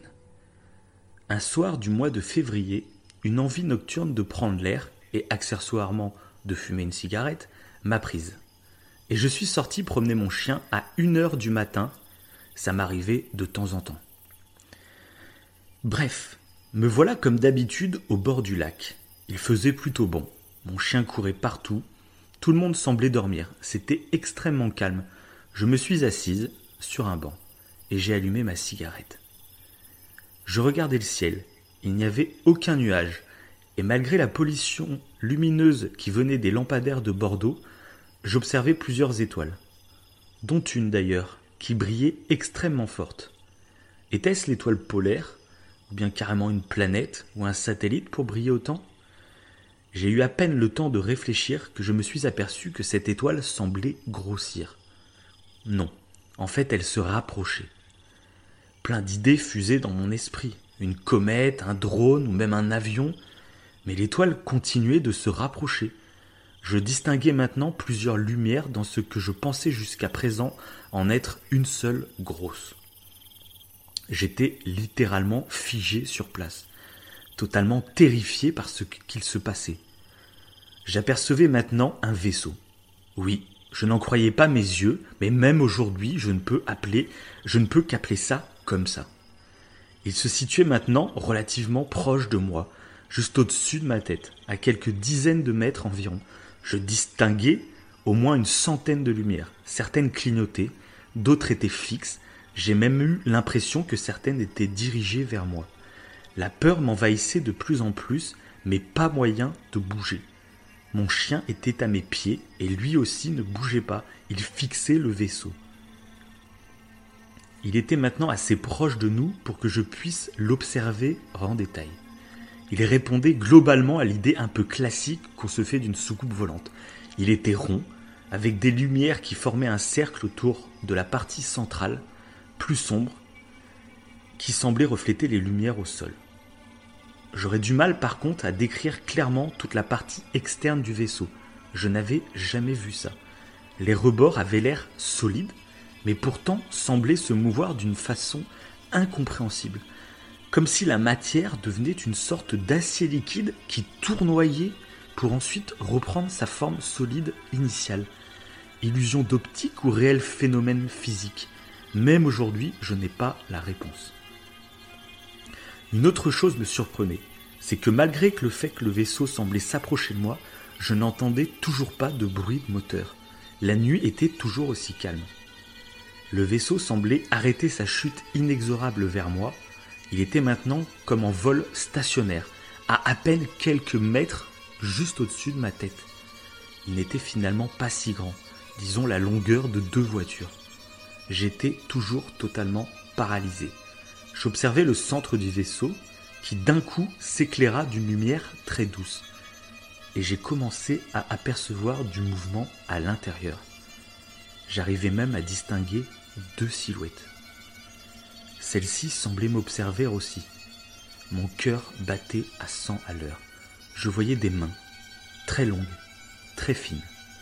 Les deux silhouettes me paraissaient d'ailleurs extrêmement maigres. Elles avaient toutes les deux de longs cheveux, des cheveux très lisses, très sombres. Et malheureusement, je n'ai pas réussi à observer plus de détails. Les lumières m'aveuglaient à moitié. Ce moment m'a semblé durer de longues minutes. Je voyais les deux silhouettes communiquer entre elles, mais bien sûr, je n'entendais rien. La nuit était pourtant toujours aussi calme. Puis la partie centrale du vaisseau s'assombrit, de nouveau. Je ne voyais plus les silhouettes le vaisseau commença à s'éloigner, doucement puis plus rapidement, jusqu'à ce que je ne puisse même plus le distinguer parmi les étoiles. J'ai pu très rapidement me remettre à bouger, mon chien aussi. Je me sentais bizarrement plutôt bien. La tension laissait place à une forme de relâchement très plaisant. Je n'avais d'ailleurs plus peur du tout. J'étais même à l'inverse euphorique. J'avais envie de raconter ce qui venait de m'arriver à tout le monde. Ce que j'ai fait en appelant ma meilleure amie. Il était deux heures du matin, elle s'en souvient encore. Elle a cru que je lui faisais une blague. Les jours qui ont suivi, j'ai demandé à plusieurs voisins s'ils avaient vu quelque chose cette nuit-là. Le lac est entouré de verdure, mais il y a pas mal de bâtiments aux alentours. Il y a forcément quelqu'un qui, de son balcon, a observé la scène ou a vu le vaisseau. Mais non, aucun de ceux à qui j'ai posé la question n'a remarqué quelque chose ce soir-là. Commençant à douter moi-même de ce que j'avais vécu, j'ai fini par ne plus parler de cette histoire, à part à quelques personnes ouvertes d'esprit et dont je suis assez proche. Vous imaginez bien que j'ai eu peur de passer pour une folle ou une menteuse. Aujourd'hui, je vous la dévoile à vous. Je ne présente pas ce témoignage comme une preuve de quoi que ce soit.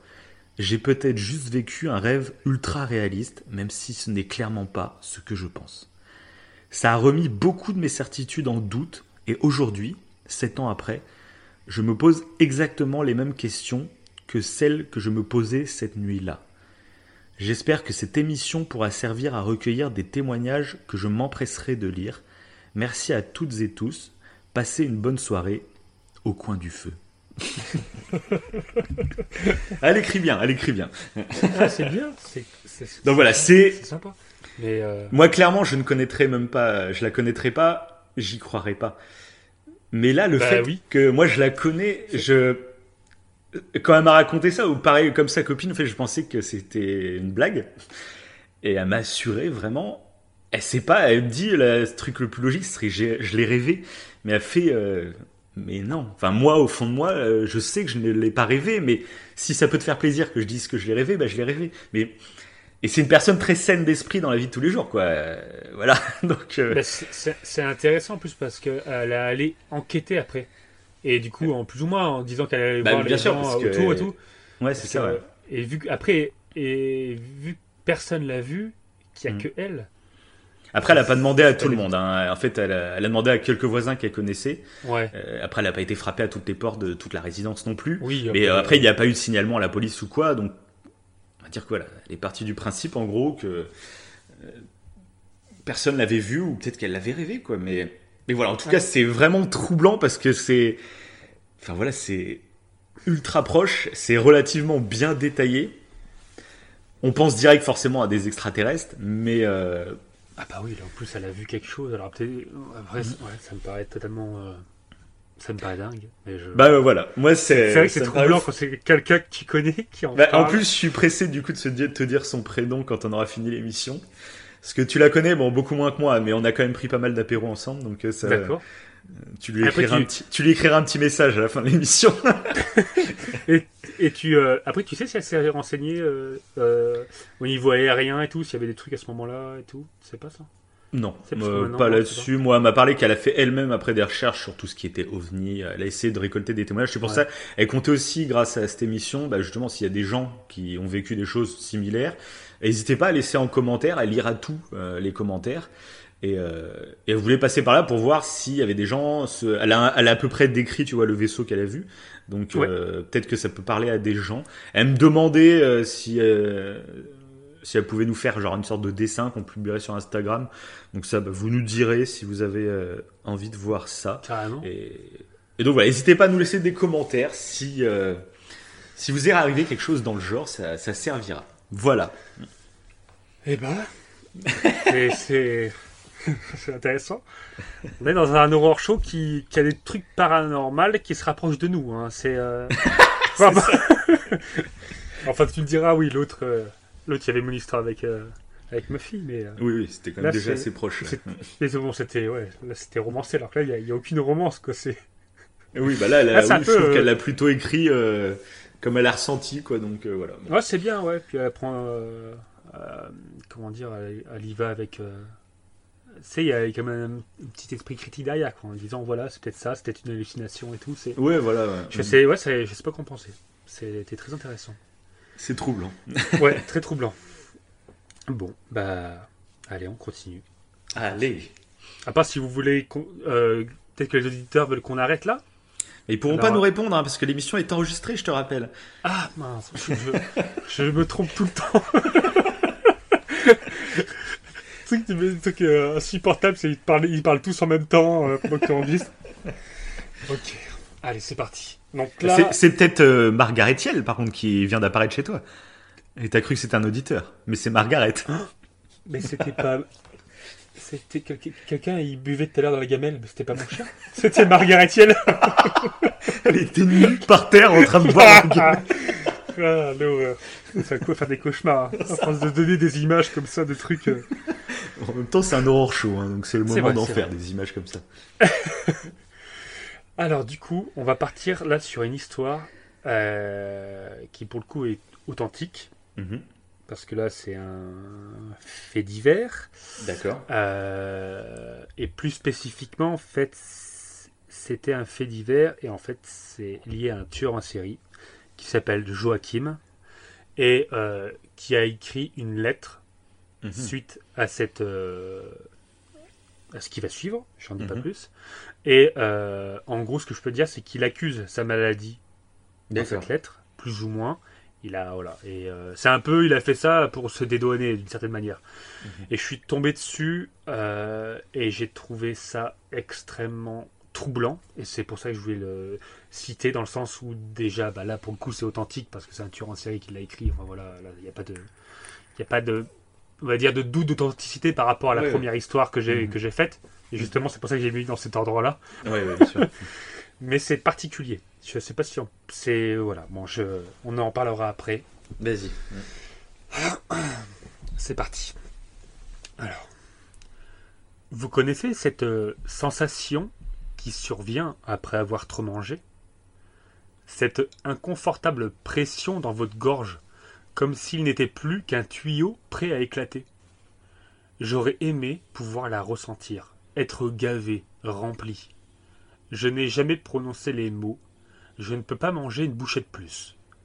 Parce que j'ai toujours pu. Morceau après morceau. Douze assiettes de pâtes et de saucisses dans un restaurant italien. Je suis présent de l'ouverture à la fermeture des buffets durant mes jours de repos et je finis toujours la nuit avec trois gros gâteaux spongieux de crème glacée. Peu importe combien je mangeais.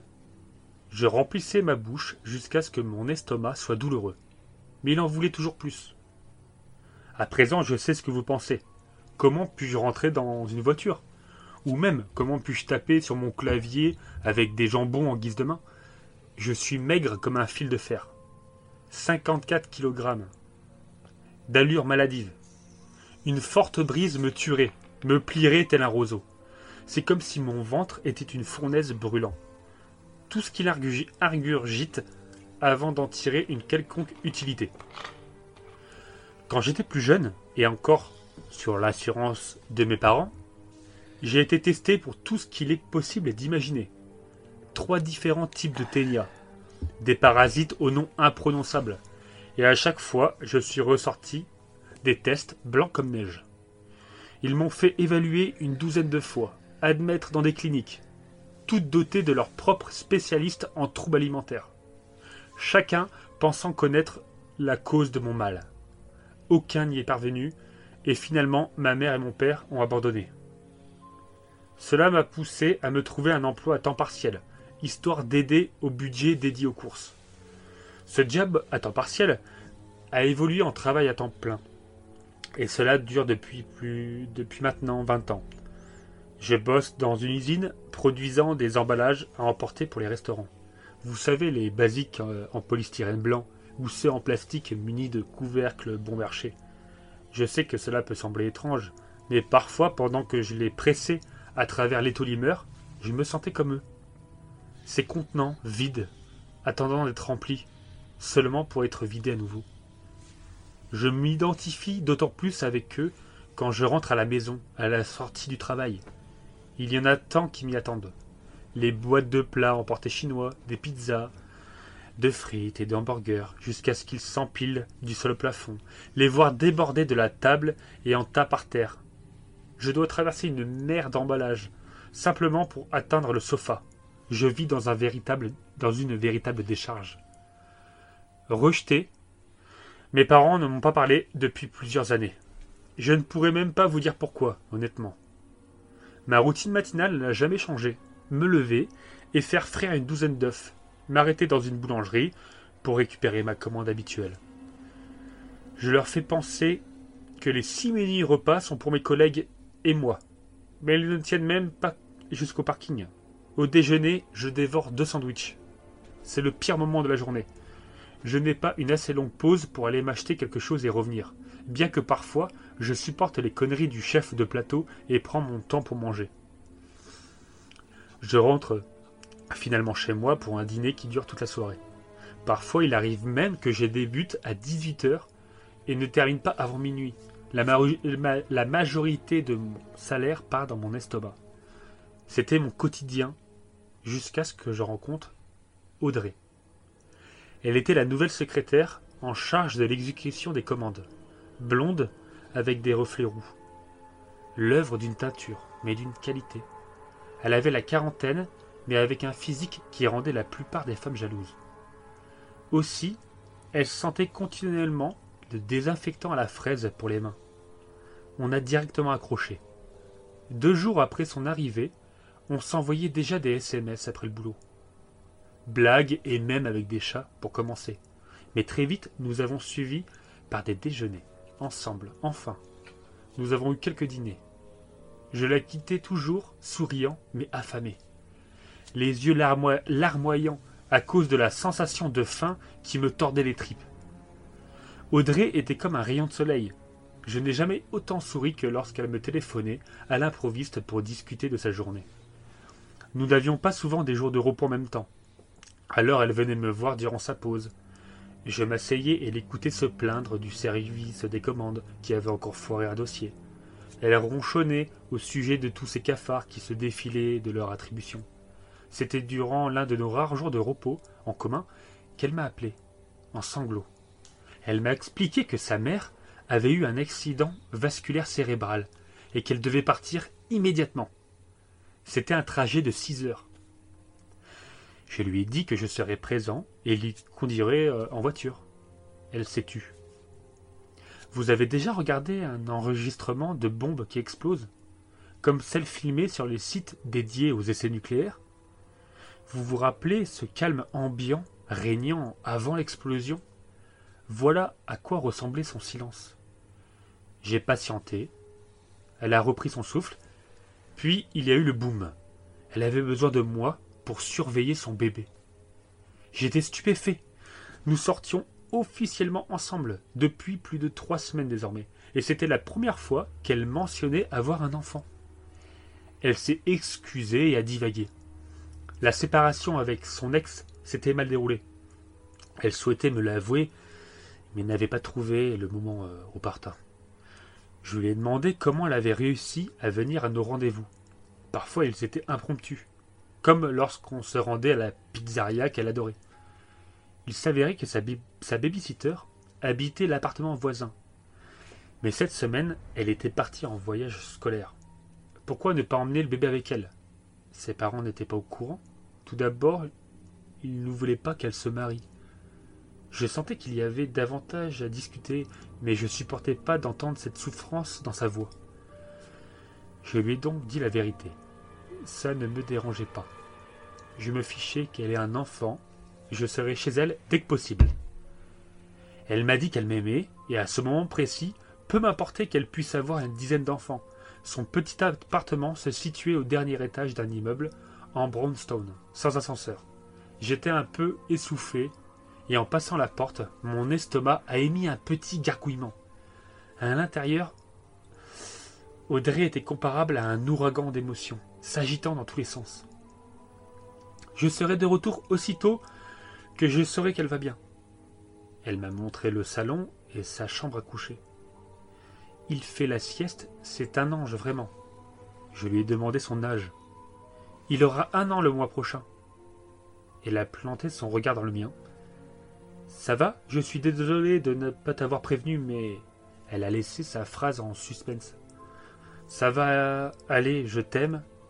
Rejoins ta maman, je vais veiller sur. Euh, quel est son nom? J'ai réalisé que je, ne je n'avais pas encore demandé le nom du petit.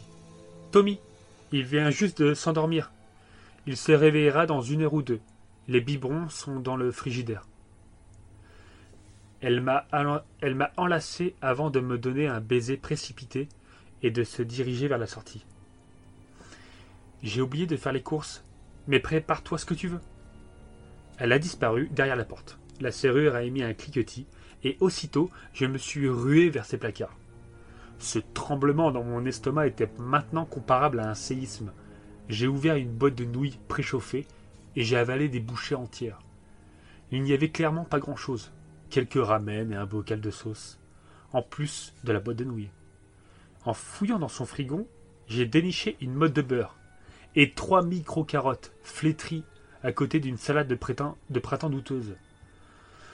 C'était déjà autre chose que les six bouteilles de lait sur l'étagère du haut. J'étais parti pour six longues heures. Je tiens à signaler que j'ai tenu le coup pendant un moment avant de boire la sauce, froide pour chasser la texture visqueuse des légumes. Ça faisait à peine une heure. J'ai fait bouillir les pâtes dans une soupe avec le beurre et les ai mangées, la deuxième heure. C'est là que Tommy s'est réveillé. C'était un beau petit gars possédant les yeux bleus de sa mère. Il était probablement assez confus de me voir quand je l'ai sorti de son berceau. Nous avions quelque chose en commun cependant. Lui aussi avait faim. J'ai chantonné en le berçant un peu de haut en bas, tout en préparant un biberon de lait. Il s'est assis face à la télévision et a sifflé la moitié en un temps record. J'espérais trouver une émission amusante et colorée pour lui pendant son repas, et je me suis arrêté sur un dessin animé. Tommy semblait approuver et n'a pas pleuré par rapport à ce qu'auraient fait d'autres bébés. Un vrai petit ange, comme l'avait stipulé Audrey. Nous nous sommes posés là, lui, à mes côtés, sur le petit coussin que je lui avais installé. Ce n'était pas si mal. Peu après, j'ai éteint cette stupide émission et j'ai fini par m'endormir. Je me suis réveillé en constatant deux choses. Tommy pleurait à chaudes larmes et tout mon corps me faisait s'ouvrir. Le feu dans mon estomac s'était propagé dans tous mes membres. Mes dents me faisaient mal et je me sentais plus mince. J'insiste, réellement amaigri. Mes mains paraissaient squelettiques et je savais qu'en relevant ma chemise, je pourrais compter mes côtes. L'appartement était envahi d'ombre à cause du soleil couchant. J'étais inconscient depuis des heures. J'ai essayé de bercer le petit bonhomme pour le calmer, mais ai re- ressenti une vague de vertige, comme si j'étais coincé dans un grand 8. J'ai vérifié mon téléphone, mon téléphone. Audrey m'avait envoyé un SMS disant qu'elle arrivait et que sa mère avait été admise en soins intensifs. Je lui ai fait parvenir mon amour, tout mon amour, et l'ai informé que Tommy et moi allions bien. Mes doigts tremblaient alors que je les pressais contre l'écran.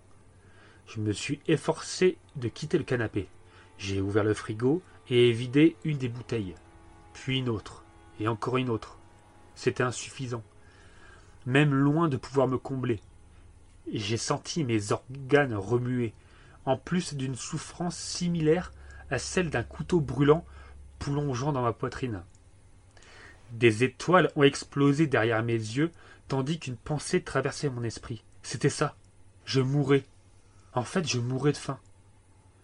Je ne sais pas d'où m'est venue cette énergie, mais je, suis retourné dans la cuisine afin de dénicher le pot de lait maternisé.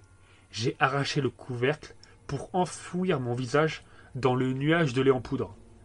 J'ai bavé en m'étouffant, toussant autant de, autant de fois que je réussissais à en faire descendre dans ma gorge. Tommy pleurait toujours. J'ai rampé vers le canapé pour tenter de le calmer, mais peine perdue. Plus je m'approchais, plus son odeur me faisait saliver.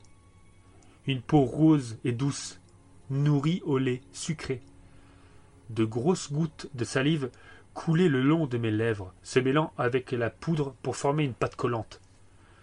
J'ai enroulé mes mains osseuses autour de son corps minuscule, pour le porter, le calmer, juste le calmer. Audrey est rentrée vers midi le lendemain. Elle avait l'air hagard, mais a ouvert la porte en souriant, un carton de pizza entre les mains. Sa mère était sortie d'affaires. Elle avait même réussi à avoir une conversation avant son départ. Elle m'a demandé comment allait Tommy et pourquoi des taches blanches badigeonnaient ma chemise. J'ai ri en lui expliquant que le petit avait eu faim, que je lui avais préparé sa mixture et qu'il s'était endormi juste après le déjeuner. En parlant de déjeuner, elle m'a tendu la pizza en relevant le couvercle. Une royale, ma favorite. Tu as faim? m'a-t-elle demandé. J'ai senti, mes lèvres se soulever en un sourire. Non, lui ai-je répondu. Je suis enfin repu. Fin. voilà, voilà, voilà. Sympathique. Ça va, c'était. histoire cannibale. Ouais, voilà, c'est ça. Un- Et t'en sais plus du coup Enfin, c'est quoi exactement le contexte alors? Ouais, bah c'est un tueur. euh, De toute façon, c'est simple. Euh, tu peux même le mettre sur Google. Mhm. Tu mets euh, Joachim Cannibal et tu vas tomber sur le tueur en série concerné. Et euh, Donc il pas- a bouffé le gamin quoi. Oui, il a bouffé le gamin. Et Ah. euh, bah, après, euh, il a après il s'est occupé de la de la de d'elle en fait. Ah bon, Euh, il l'a mangé aussi? Ouais, bon ça je l'ai pas. Du coup, je l'ai pas écrit oui. parce que c'est Mhm. c'est beaucoup plus gore entre guillemets. Donc là, c'est Mhm. c'est- mais il a et puis il a fait, je crois, plus de 14 victimes. D'accord. Voilà, voilà. Il Et il est en prison maintenant ou il est Il est en condamné à mort Ouais, non, il est en prison. Il a été euh, mis en prison à perpétuité et il est Mhm. mort d'une crise cardiaque, je crois, dans la prison. Et c'est aux États-Unis? Euh, alors, il- non, c'est en Grande-Bretagne. D'accord. Ah ouais, ok. Ah, c'est pas si loin de chez nous alors. Ouais, c'est ça. C'est ça. Et du coup, euh, j'ai traduit, pareil, là, j'ai dû traduire la lettre. Ouais. euh, donc, euh, J'espère que c'était compréhensible. Parce ouais, que, donc sinon il a vraiment Ouais. écrit en entier, euh, c'est lui Voilà. de sa main quoi. il en a écrit plusieurs, en fait. Là, j'en ai pris une, mais il en a écrit plusieurs. Et où il essaye presque de se dédouaner pour se faire passer pour un malade mental. Apparemment, c'était. euh, du coup on sait c'est quoi son problème physique euh, qui Non, bouffe et que ça. c'est Non, pas, on, précis- on pas su. pas ouais. précisé. Ouais, t'es pas Non. précis. Ouais. Ok. C'est pas précisé. Après, euh, j'ai vu euh, que lui avait euh, en fait pensé qu'il allait être dédouané lors du procès en fait, en pensant qu'il allait être dédouané parce qu'il avait une maladie psychiatrique ou quoi. Après, je me suis pas plus renseigné que ça, mais j'ai Mhm. voilà. De toute façon, tu tapes, ouais, tu tapes Joachim Cannibal et tu vas tomber sur le tueur en série. euh, Je ça après, l'émission. oui, voilà, ouais. Là, là, là, je n'ai pas le temps. Hein, je... Vas-y, prends le temps, prends le temps. On va laisser un blanc de 10 minutes. euh. Mais voilà, c'est- intéressant. Je sentais venir le truc. Ouais, on le sent venir. Tu c'est sens ça qui, qu'il il a c'est faim, ça il a qui est faim. angoissant. Ouais, bah c'est ça qui est, qui est troublant parce que quand Tu tu, sais, sais où ça va venir, mais euh, ça prend son temps. quoi. et c'est ça, ouais, et c'est pour ça que j'ai trouvé ça troublant parce que tu sais où ça va venir, tu sais que c'est vrai, tu... c'est malaisant, je trouve. Je- quand Ouais, j'ai c'est lu ça, ouais. l'histoire, j'ai trouvé ça très malaisant. Ouais, mais surtout avec le gamin. Déjà avec la femme, tu te dis bon. Ouais, et puis tu ça, sais pas ce ça qui va pour elle, arriver. mais en plus, euh, ouais, dès qu'il y a le gamin qui rentre en jeu, c'est ouais. Voilà. très bonne ça- histoire, très très bonne ça- histoire. Et Je l'ai pas précisé, mais la première histoire, pas- pareil, vu que c'était aux États-Unis, je l'ai traduit. Mhm. Et euh, du coup, il est possible que j'ai changé certains propos, mais ça n'a pas changé Petit l'histoire. Oui, voilà. d'accord. Voilà. Oui, Alors que le dessus, enfin voilà. Mhm. Voilà, voilà. Ok, bon, on va passer à ma dernière histoire alors. Allez, Donc là, donc pareil, je vais mettre le contexte. Donc c'est suite à notre horror show de l'année dernière. Un auditeur euh, m'a contacté pour euh, me faire son témoignage. C'est ce que je vous ai dit tout à l'heure. Moi, c'est deux témoignages, mes deux dernières histoires.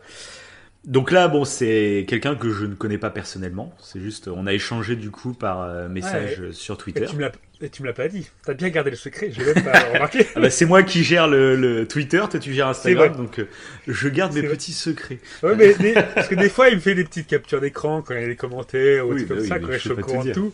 Mais ça, il l'a bien gardé de côté, oui, effectivement.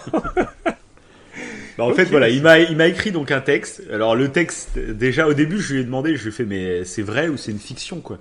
Et euh, il m'a dit, je t'assure que c'est vrai. Alors, je lui ai dit, bon, tu peux me le dire hein, si c'est une fiction, parce que de toute façon, je lirai ton histoire pendant le horror show, euh, parce qu'elle est vraiment terrifiante. Et il me dit, non. euh, donc, après, on a parlé que par message Twitter, donc je ne peux pas. Me porter garant de la vérité vraie, mais lui m'assure, Oui. il me paraît très sympathique, euh, très gentil, et il m'assure que ça lui est arrivé. Euh, mais je vous en dis pas plus, on en reparlera après l'histoire. Oui. Donc c'est parti. Donc euh, c'est le texte qui- qu'il m'a écrit, hein, euh, que je lis directement. Voilà. Bonsoir, je m'appelle Thomas. Je vais vous raconter une histoire qui m'est arrivée il y a deux ans. J'avais 21 ans et j'étais depuis quelques mois dans mon premier appartement. J'étais au rez-de-chaussée avec un petit jardin dans une résidence très calme. Tout allait pour le mieux, hormis un détail. Je recevais régulièrement des coups de téléphone anonymes sur le téléphone fixe de l'appartement. Au début, je décrochais, mais je n'entendais rien. Parfois, ça raccrochait même directement après mon premier halo. Mais avec le temps, j'entendais la respiration d'une personne derrière le combiné. Juste une respiration, rien de plus. Je me suis parfois énervé, j'ai même fini par l'insulter, mais il continuait de respirer sans rien dire. Je bloquais le numéro après chaque appel, mais à chaque fois il me rappelait le lendemain ou quelques jours plus tard avec un numéro différent. Ce petit manège durait depuis mon emménagement dans cet appartement. J'avais récupéré la ligne du locataire précédent, celle-ci appartenant au propriétaire de l'appartement. À vrai dire, ça m'énervait plus que cela m'inquiétait. Donc j'ai laissé passer les semaines sans résoudre ce problème, trop occupé à sortir avec mes amis ou bien à flirter avec quelques demoiselles. J'avais la tête ailleurs. Mais un soir, j'étais seul chez moi. J'avais fini le boulot un peu plus tard que d'habitude, il faisait froid dehors, donc après une bonne douche, je me suis direct blotti sous la couette de mon lit. J'ai allumé mon iPad, mis un casque audio et j'ai commencé à regarder une série sur Netflix. Une heure plus tard, j'ai eu l'impression d'entendre comme un coup dans un mur. J'enlève le casque de mon oreille droite et j'écoute. Mais non, rien. Plus un bruit. Bon, sûrement un voisin. Une bonne vingtaine de minutes après, je finis un épisode et décide d'éteindre pour m'endormir. J'enlève le casque, range l'iPad et pose ma tête sur l'oreiller. Mais là, j'entends des petits bruits juste derrière ma porte de chambre. Mon sang se glace littéralement. Je pense très rapidement à une bête, une souris, une grenouille, je ne sais pas. Mais au fond de mon lit, totalement paralysé par la peur, je reconnais peu à peu des bruits de pas, comme si quelqu'un marchait pieds nus dans mon appartement. Je n'ose absolument plus bouger. Je cesse même de respirer. Quelqu'un se trouve dans mon appartement. Je pense à un cambrioleur, mais la personne ne semble pas pressée. Ses mouvements sont plutôt lents. Étant depuis plus d'une heure sur mon iPad avec mon casque, je ne sais pas depuis quand cette personne se trouve dans mon appartement. Je me demande aussi si celle-ci se rend compte qu'elle n'est pas seule. Je regarde attentivement la porte de ma chambre. La clé est dans la serrure, mais je n'ai pas fermé la porte. À tout moment, elle peut appuyer sur la poignée et entrer. Je suis pétrifié, ne sachant absolument pas quoi faire. Je l'entends d'un coup accélérer le pas. Elle se met presque à courir dans l'appartement. Elle tourne en rond en courant dans ma salle à manger. J'entends maintenant sa respiration à cause de l'effort. Une respiration qui me fait penser, bien évidemment, à celle que j'entends au téléphone depuis des mois. Mais non, c'est stupide. Puis d'un coup, plus rien. Elle a arrêté de courir. Je n'entends plus sa respiration. Elle est partie peut-être. J'attends de longues minutes, toujours blotti sous ma couette, mais toujours rien. Plus aucun signe de vie. Je me dis alors qu'elle est sûrement partie. Je prends une profonde respiration et je décide enfin à me lever. Je sors du lit en faisant le moins de bruit possible. Je n'entends toujours aucun bruit. Je me rapproche le plus doucement possible de la porte de ma chambre. Je pose ma main sur la poignée, mais je reste de longues secondes sans rien faire. Mon cœur bat à 100 à l'heure, je suis totalement horrifié. Je finis par prendre mon courage à deux mains et j'ouvre tout doucement la porte. Je regarde dans l'entrebâillement, personne dans mon couloir, et toujours ce silence dans l'appartement. Je sors maintenant de ma chambre. Je ne respire même plus. J'avance petit à petit dans mon couloir. La lumière de ma salle à manger est allumée, mais je n'entends toujours aucun bruit. La personne est sans doute partie. Je décide donc d'y aller. J'ouvre la porte et mon sang se glace instantanément. Une femme est assise en face de moi, les cheveux ébouriffés. Elle m'entend entrer et tourne d'un coup la tête vers moi. Ses yeux s'écarquillent, son visage se décompose et elle se met à hurler, à hurler extrêmement fort. Je suis horrifié. Elle crie tellement fort qu'elle finit par vomir sur le sol. Je crois que mon cerveau a totalement décroché à ce moment-là. J'ai saisi un vase et j'ai commencé à la menacer avec. Elle a semblé prendre peur et s'est mise à courir vers ma porte vitrée qui mène à mon jardin. Celle-ci est ouverte, elle est sûrement rentrée par là. La femme s'échappe, l'appartement redevient calme. Je sens les battements de mon cœur dans tout mon corps. Que s'est-il passé, bordel? Je reprends peu à peu mes esprits. Je vais voir dans mon jardin, elle n'y est pas. Elle a dû partir pour de bon. J'appelle directement la police, qui arrive chez moi quelques minutes après. Ils ont écouté mon témoignage, m'ont conseillé de tout fermer d'aller dormir chez de la famille ou des amis si je ne le sentais pas, et eux allaient enquêter tout en laissant une équipe tourner dans le quartier. Quelques jours sont passés et la police a fini par me recontacter. Ils ont réussi à interpeller la femme. Elle est passée aux aveux. C'était en fait l'ex-femme de l'ancien locataire. Elle ne savait absolument pas qu'il avait déménagé et a priori elle vivait très mal leur séparation. C'est elle qui m'appelait au téléphone en pensant embêter son ex-mari. Et le soir où elle est rentrée dans l'appartement, elle pensait qu'il n'y avait personne. Elle avait vu sur Instagram que son ex-mari était en week-end chez ses parents à plus de 200 km. Elle avait gardé un double des clés de la porte vitrée du jardin. Elle s'est sentie totalement perdue quand elle a découvert mes meubles et a eu au moins aussi peur que moi quand je suis rentré dans la salle à manger. L'histoire s'est arrêtée là. J'ai décidé de ne pas porter plainte mais j'ai changé d'appartement. Voilà. Tu, tu m'étonnes. Tu m'étonnes. Fin Allez. de l'histoire. Donc comme je vous ai dit, c'est hardcore. c'est Ouais, vraiment hardcore. Ouais, qui est grave, grave. Ah oui, en plus, alors déjà, premièrement, c'est super bien écrit. On peut Ouais. dire bravo. C'est clair. Parce que c'était vraiment frissonnant. Et, euh, et après, euh, ouais, l'histoire, elle est. Donc il m'a assuré que c'était une histoire vraie. Après, peut-être que dans son écriture, je pense qu'il a, il a romancé ça pour que ça soit un peu euh, ouais. mystérieux, c'est flippant. Mais c'est une histoire vraie. Il y a vraiment une femme qui est rentrée chez lui. Euh... Bah, ouais, bah, ça me fait penser, tu vois, le, au, bah, ce que tu avais Clairement, moi aussi. dans le horror show précédent. C'est ça. Avec la femme qui vivait carrément dans l'appartement du mec. Clairement, ça m'a rappelé ça aussi. Donc moi, je sais que ça me fait flipper. C'est pour ça que euh, son histoire m'a intéressé, quoi. Et euh, donc ah, voilà. Trop bien, trop bien. Franchement, euh, bah, heureusement que c'est bien terminé. oui, du coup, y a, a priori, il n'y a rien eu. La dame n'était pas venue pour le tuer ou quoi, mais apparemment, elle, était persuadée que son mari vivait encore là. et le voyant en fait sur Instagram en photo, Mhm. chez ses parents, euh, et elle savait du coup que ses parents habitaient loin, elle s'est dit, tiens, il est pas chez lui, je vais, je vais retourner. Sauf que quand elle est rentrée dans l'appartement, qu'elle pensait vide, quand elle a vu que tous les meubles avaient changé, tout ça, ben, ça a dû disjoncter dans son cerveau, je ne sais pas quoi. Bah c'est vrai. parce que je pense que oui, elle, avait, euh, elle avait un peu perdu la boule hein, pour faire des trucs comme ça. Euh. Ouais, bah oui. Bah, après, il m'a pas précisé, je sais pas quel âge exactement avait cette dame. D'accord. Mais donc voilà, voilà, c'est une histoire que j'avais trouvée euh, vraiment sympa. Voilà. Ok.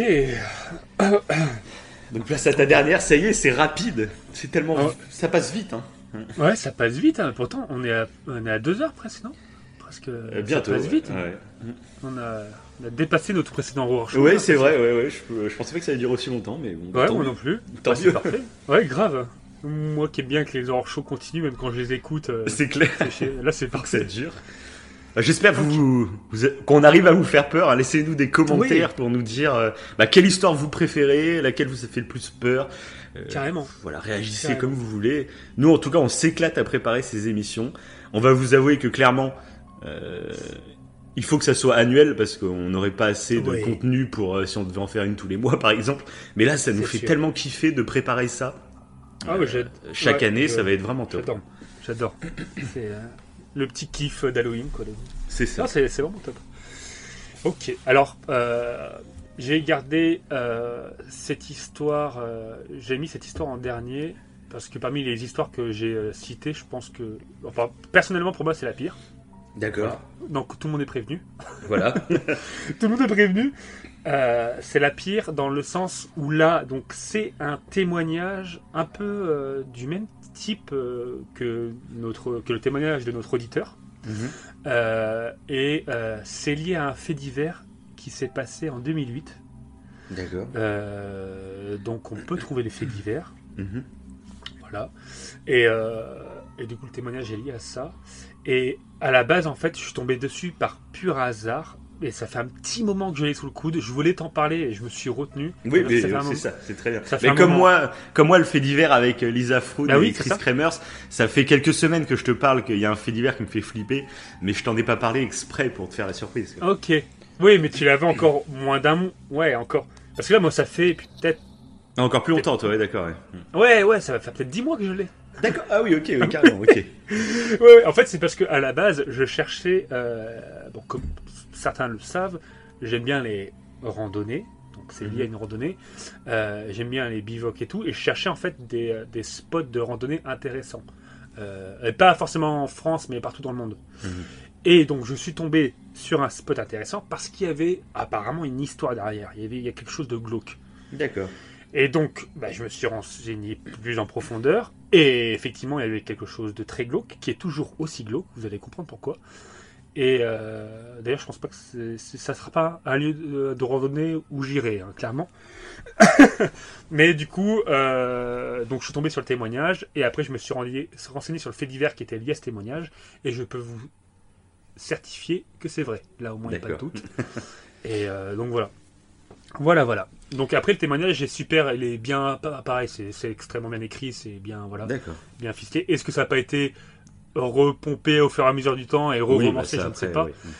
Mais en tout cas, voilà, le, fait divers est là. quoi. D'accord. Donc on en reparlera après comme, euh, comme avant, quoi. enfin comme les autres. Euh, voilà. Oui, je pense qu'on Ils ont l'habitude maintenant, tu peux y aller. Ils ont l'habitude. Donc c'est parti. C'est le témoignage de Marie, une randonneuse de 25 ans. Donc comme je l'ai précédemment dit, lié à un fait divers de 2008 Et ça s'est passé en Russie, D'accord. plus précisément. Donc, un jeudi, en plein mois d'août, la canicule est au rendez-vous. Je décide donc de faire une excursion en montagne, car la météo est exceptionnelle et j'ai 4 jours de congé. Et je vous avoue, c'est plutôt rare. Donc l'opportunité est clairement à saisir. Je devais partir avec une amie, mais malheureusement, elle n'a pu se libérer. Donc ça sera en solo. C'est pas la première fois, puis en plus, euh, je suis pas vraiment seul. J'ai mon fidèle animal de compagnie, Zoé, un croisé. Elle ressemble à un berger allemand, mais tout noir. Alors on se prépare. Quelques heures plus tard, la forêt m'entoure. C'est verdoyant, on peut entendre certains oiseaux, la musique des insectes, le vent qui remue légèrement les branches. Une chaleur pas trop étouffante grâce à l'ombre que m'offrent les arbres. Et la légère fraîcheur du ruisseau. Un ruisseau qui longe pratiquement le sentier de randonnée. C'est surtout Zoé qui en profite. À coups de plongeon par-ci, puis par-là. Il n'y a personne. C'est agréable. C'est agréable. Cela crée une atmosphère réellement sauvage. Juste le bruit de la nature. Évidemment, aucun son urbain, étant déjà à 2000 mètres d'altitude. Mais surtout, pas de randonneurs. Bref, cette sensation d'être la première à parcourir ce sentier, j'adore. Ce chemin semble être créé, piétiné par des animaux. C'est assez étroit. D'ailleurs, trop étroit pour être un sentier de randonnée. Peut-être me suis-je trompé de direction, n'étant sur le chemin principal, mais un petit parcours, peu fréquenté, voire pas du tout. Du coup, cela m'inquiète et me fascine tout autant. J'aurais dû faire demi-tour. Mais bref. À ce moment, l'important, c'était de ne pas se perdre. De toute manière, en suivant le ruisseau, j'arriverai aisément au parking. Soudain, brutalement, beaucoup de brume dans l'air. Je ne vois plus très loin, tellement c'est dense. Zoé me suit, c'est le plus important. J'entends le bruit de ses petites pattes résonner derrière moi. On est sûrement dans un nuage. Ça m'est déjà arrivé, rien d'anormal. Mais il y a une, une masse noire qui marche devant moi. Un randonneur? Sa cadence de pas est presque identique à moi. Non, c'est pas un randonneur. C'est Zoé? C'est quoi? Qui ou quoi est derrière moi dans ce cas Je m'arrête instantanément. Plus aucun son. J'en frissonne. Il y a quelqu'un. Il y a quelqu'un? Ma voix résonne. Je me retourne doucement et. et personne. Une étrange sensation parcourt mon corps. Était-ce donc Zoé qui serait subitement passée devant moi? Heureusement, un peu plus tard, je suis sorti de ce nuage, même de la forêt d'ailleurs, ce qui laisse apparaître une vue incroyable sur la vallée. Et les nuages, c'est magnifique, ce blanc qui s'étend à l'horizon, un océan nuageux. Seuls les pics des montagnes ressortent, éclairés par le soleil. Cette impression d'être au-dessus de tout est vertigineux. Puis il y a des murs partout, c'est un petit coin de paradis. Le soleil se couche, alors je prépare un petit campement, pour profiter d'un ciel sans aucune pollution lumineuse, une de mes passions, puis aussi pour manger, car mon ventre le réclame.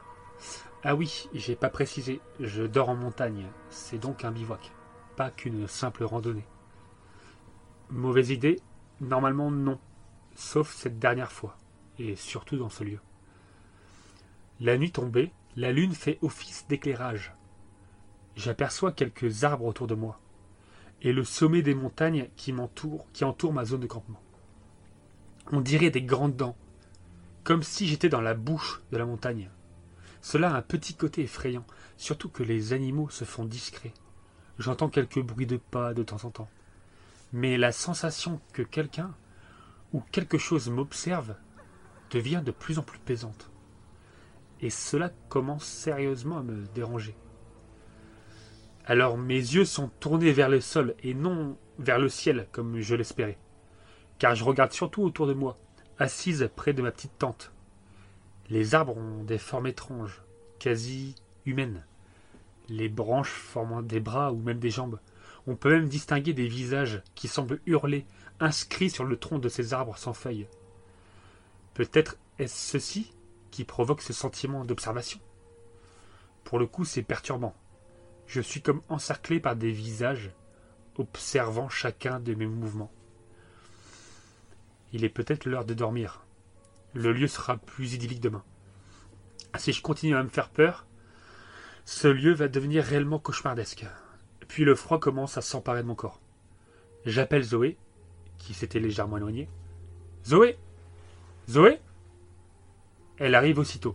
On s'installe dans la tente, je rentre dans mon sac de couchage, ferme que la moustiquière et regarde le ciel, tout en m'endormant.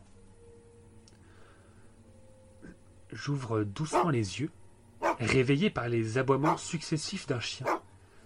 Zoé? Mais que fait-elle? Mais que fait-elle dehors? J'essaie de me lever, mais je n'y arrive pas. Qu'est-ce qui se passe? J'ai froid. Mon sac de couchage est complètement ouvert. J'essaie juste de bouger les doigts. C'est impossible. Je suis immobilisé, allongé sur le sol. Et, euh, et quelque chose me caresse les cheveux. J'entends comme quelqu'un qui murmure, qui chantonne plutôt. C'est quoi ce bordel? Mon cœur accélère tellement qu'il semble frapper ma poitrine. J'en ai presque mal. Je ne peux même pas crier. Suis-je drogué? Est-ce vraiment des mains qui effleurent mon crâne? Je n'arrive pas à regarder, pouvant pas bouger ma tête. Mais quelque chose me touche le crâne, c'est sûr. Et j'entends encore cette chanson. Ma respiration est de plus en plus rapide. Je suffoque presque. Calme-toi, calme-toi. Respire, inspire. 1, 2, 3, 4, expire. 1, 2, 3, 4, inspire. C'est bon, j'arrive à bouger mes doigts. Je serre mon poing, c'est bon, c'est bon. Je me lève brutalement, enfin. Mais il n'y a rien. Ça me rappelle la même sensation dans la brume. Il y a quelqu'un. Je sens la présence de quelqu'un. Je sors entièrement de la tente. Il n'y a rien aux alentours. Rien à l'horizon. Et Zoé n'est pas là. Zoé? Zoé? Ah Quelque chose court derrière les arbres. Mais c'est pas Zoé. Je n'ose plus crier. C'était quoi? On aurait dit un humain à quatre pattes? J'hallucine ou quoi? La lune étant quasiment derrière un pic, tout est plus sombre. Je prends alors mon téléphone, évidemment sans réseau. Mais l'heure indique deux heures du mat. J'aperçois une silhouette. Vite, vite, ma lampe torche. Putain, pourquoi j'y ai pas pensé plus tôt? J'attrape mon sifflet par la même occasion. Le son de cet objet est si strident qu'il ferait fuir n'importe quel animal j'éclaire autour de moi et siffle de toutes mes forces. Quelle que soit la bête, elle partira. Mais non, ça ne fonctionne pas. La silhouette, elle est là. Elle est à dix mètres de moi. J'éclaire en sa direction. C'est une femme. Une femme debout. Elle est tournée, dos à moi, comme si elle observait l'horizon, les montagnes. Je ne sais pas. Mais la peur me paralyse. Elle semble nue, un corps squelettique, des cheveux longs, vraiment longs, jusqu'au sol. Elle m'a vu. J'ai l'impression qu'elle ne me voit pas. Je recule d'un pas. Elle bouge alors, balançant juste ses bras d'avant en arrière, toujours le dos tourné à moi. Ses bras sont comme désarticulés, balancés de façon nonchalante. Elle. Elle. Euh, rigole discrètement. Elle sait que je suis là. C'est elle qui me caressait les cheveux. Quelle horreur. Je recule alors encore. Une brindille craque. Sa tête se tourne violemment. Sa nuque semble craquer. Son regard est maintenant sur moi. Ses bras se sont stoppés immédiatement. L'un est resté en l'air, l'autre le long de son corps. Plus aucun mouvement de sa part. Ses yeux avec la lune sont complètement bleus et vitreux, et elle me fixe pleinement. On se regarde, l'une comme l'autre, je n'ose plus bouger. Sa bouche est légèrement ouverte. Ma peur, mon angoisse ne fait que grandir. Elle ne cligne pas des yeux, ne détache pas du tout son regard. Cela semble durer une éternité. Sa position extrêmement troublante me terrorise. Pourquoi elle est là? Et que fait-elle? Son visage vers ma direction et son corps à l'opposé. Qui est cette folle? Elle. Elle sourit. Sa bouche semble immense. Son sourire remonte presque aux oreilles. Et elle vient vers moi, en marchant à reculons, en gardant sa position étrange, en me fixant toujours. Elle accélère le pas. Elle se rapproche. J'arrive pas à bouger. Je suis tétanisé. Un aboiement. Zoé. À peine ai-je tourné le visage, à peine une seconde. La folle n'est plus là. Disparue. Où elle est, putain? Viens, Zoé, viens. Je la prends dans mes bras. J'ai jamais été aussi heureuse de la voir. Tu m'as sauvé. J'ai tellement eu peur que cela m'a paralysé- paralysé. J'ai jamais eu ce genre de phénomène auparavant. Il me faut ma boussole. Que je parte de suite. Malgré l'obscurité, tant pis. On peut pas rester là, c'est impossible. La boussole est dans mon sac. De plus, j'ai un couteau de survie à l'intérieur. Je m'approche alors de la tente, fouille mon sac. La lune projette une silhouette, une silhouette sur la tente. Est-ce encore la folle? Oui, c'est elle. L'ombre sur la tente ressemble aux étranges mouvements qu'elle faisait. L'action de ses bras désarticulés. Elle recommence sa chorégraphie morbide. J'utilise le sifflet de toutes mes forces. Elle s'en va en criant, un cri aigu, insupportable. Où est ma boussole, bordel? Je cherche, je cherche. Je sens une respiration. Le temps que je cherche dans mon sac, il y a quelqu'un juste derrière moi. Un souffle chaud sur ma nuque.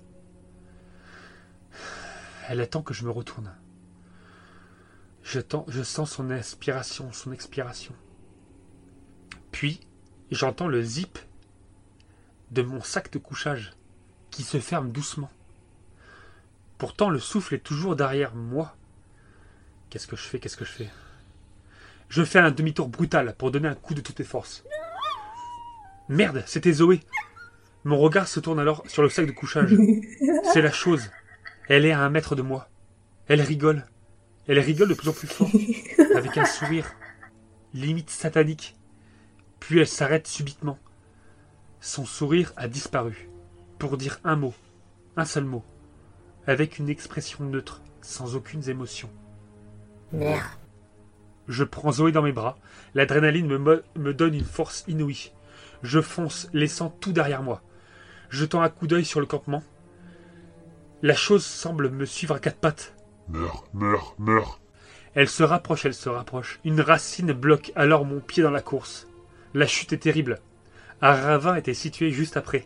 Je dévale la pente sur plusieurs mètres, lâchant Zoé dans cette descente. Arrivé en bas, j'ai mal. Très mal. Et m'évanouis.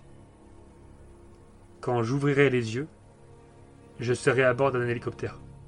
Et il fait jour. Un homme semblant être des forces de l'ordre me dit alors Madame, vous avez eu la chance qu'on vous trouve. On est à la recherche d'une femme qui s'est évadée d'un asile psychiatrique. Tout va bien se passer maintenant. Tout va bien se passer. Il m'expliqua tout. Cette femme avait été enfermée car elle se prétendait être un animal sauvage, surnommée populairement euh, la dévoreuse de chiens. Malheureusement, j'ai jamais retrouvé Zoé.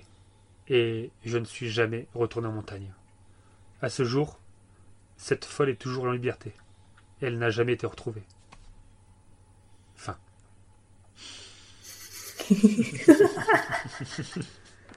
Donc je confirme, hein, Voilà, c'est ton histoire la plus terrifiante.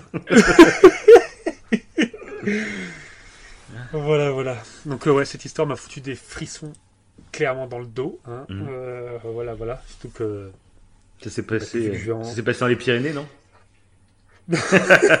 ça serait passé dans les Pyrénées, ah, ce serait extrêmement flippant. du coup, non, alors, il me semble que ça s'est passé euh, en Russie et euh, je suis tombé sur le fait divers Mhm.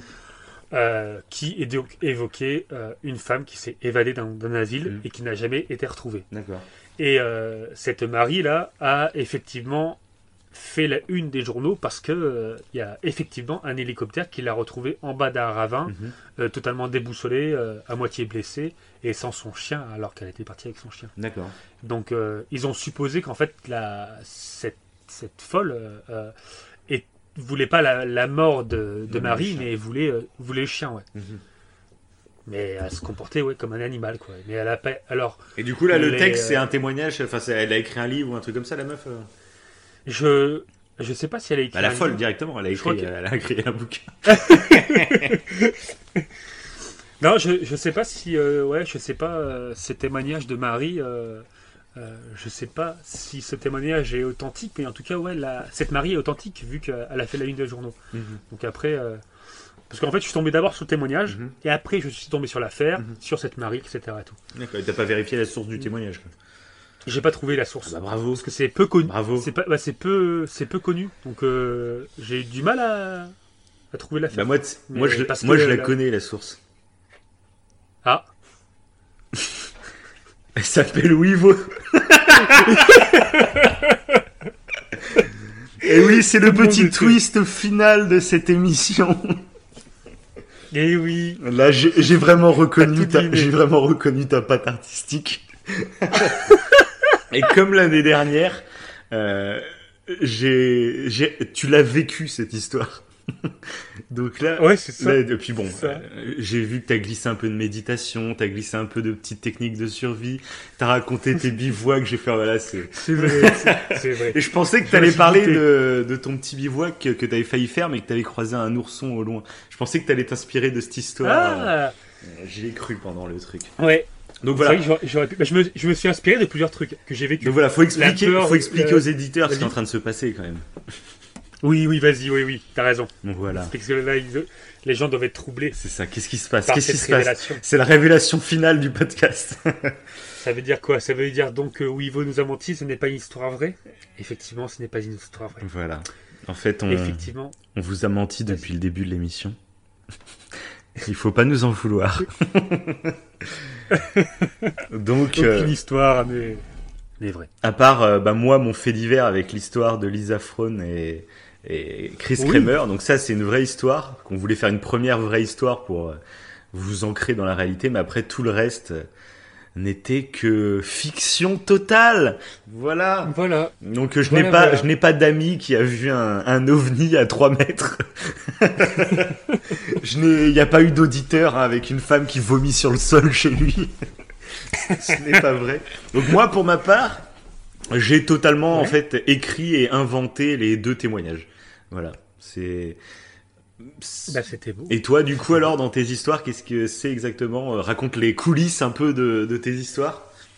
Alors, euh, la première, euh, la première qui était donc euh, l'Urbex, euh, c'est une histoire que j'ai trouvée sur, sur Horror Story, je crois, Mhm. et que j'ai remodelé parce que ça parlait, ça parlait euh, d'une femme à la base, d'un hôpital psychiatrique, etc. Mhm. Et en fait, ça faisait doublon Ouais. avec l'histoire que j'avais créée, Mhm. donc la dernière.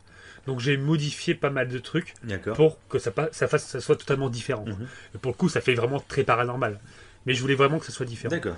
Et, euh, et la deuxième histoire avec le, le tueur, bon ça c'est une histoire euh, que je euh, que, que j'ai trouvé sur Creepypasta, le truc que j'ai euh, cité au début. Creepypasta euh, from the Crypt, euh, et que j'ai trouvé vraiment euh, troublante. Mhm.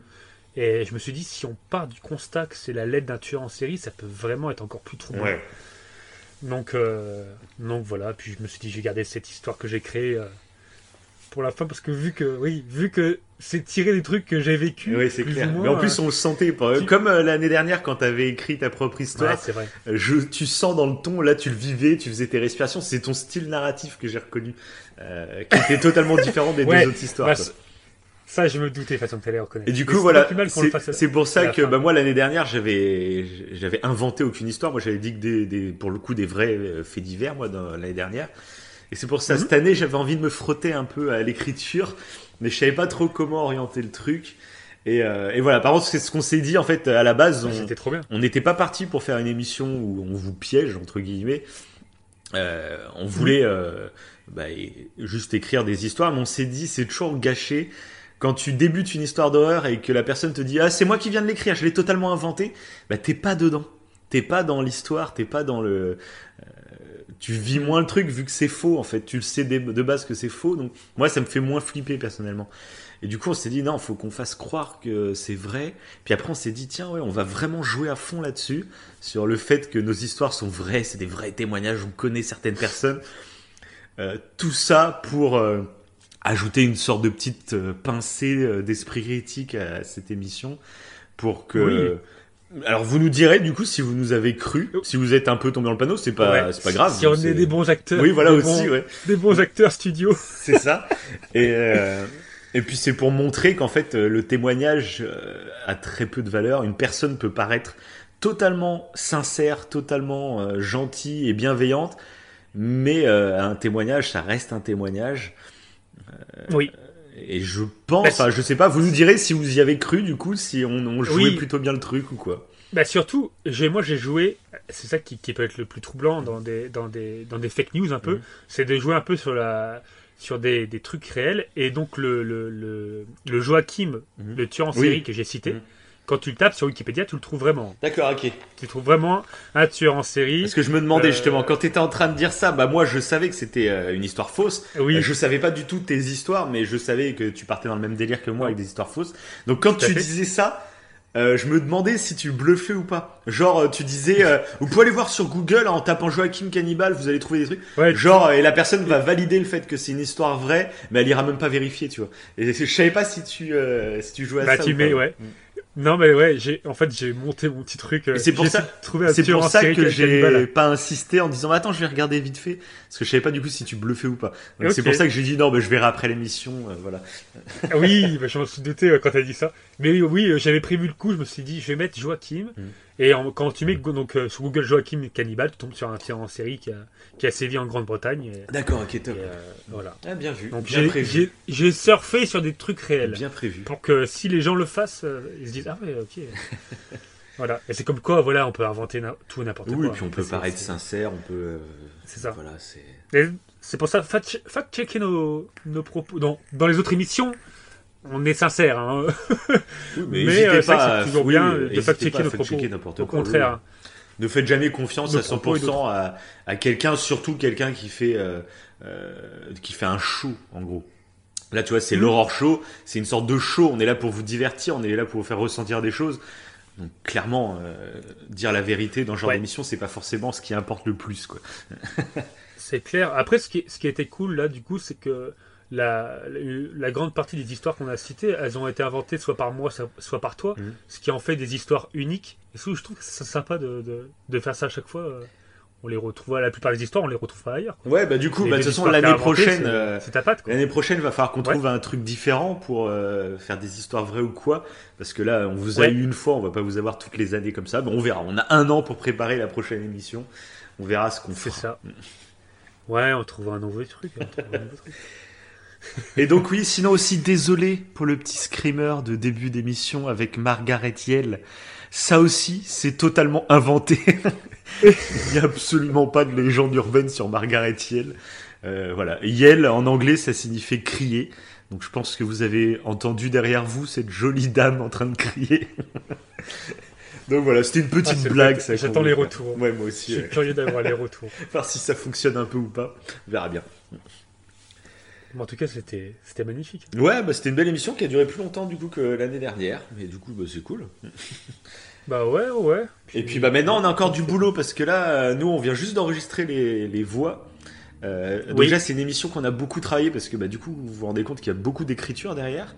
Il y a de la recherche, il y a de l'écriture et euh, Bah, c'est ça qui est long. et ensuite bah maintenant en fait on enregistre euh, donc l'émission et derrière il va y avoir tout un temps de post-production où on va insérer des bruitages, des musiques que donc vous avez entendu vous pendant euh, pendant Mm. tout le podcast. Mais nous là on, les, on vient dont les fameux murmures. Les fameux murmures de la oui, alors histoire. du coup, alors c'est quoi cette histoire ouais? C'est quoi ces murmures? C'est rien, c'est un truc. c'est vrai. C'est rien, c'est moi qui les ai fait. Ah, ah oui, d'accord.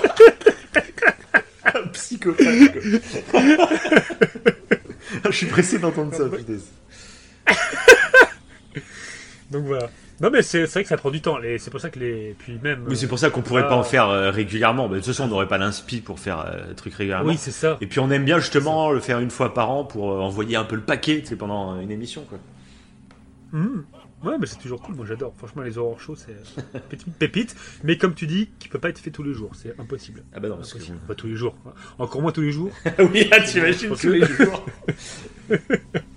Chaque, so- chaque soir, il y a un horror show. Bon, bah Bon, parfait. euh, non, c'était beau. Bon, bah, je pense qu'on peut terminer sur cet horror show, malheureusement, les amis. On va vous laisser seuls dans le noir. Voilà, et puis ceux qui n'ont euh, pas écouté celui de l'année dernière, allez-y. Euh, Mm. il, est... il est sympa Ouais, aussi, il est sympa aussi. C'est d'autres histoires Oui, encore, oui, mais il, est, il est sympa.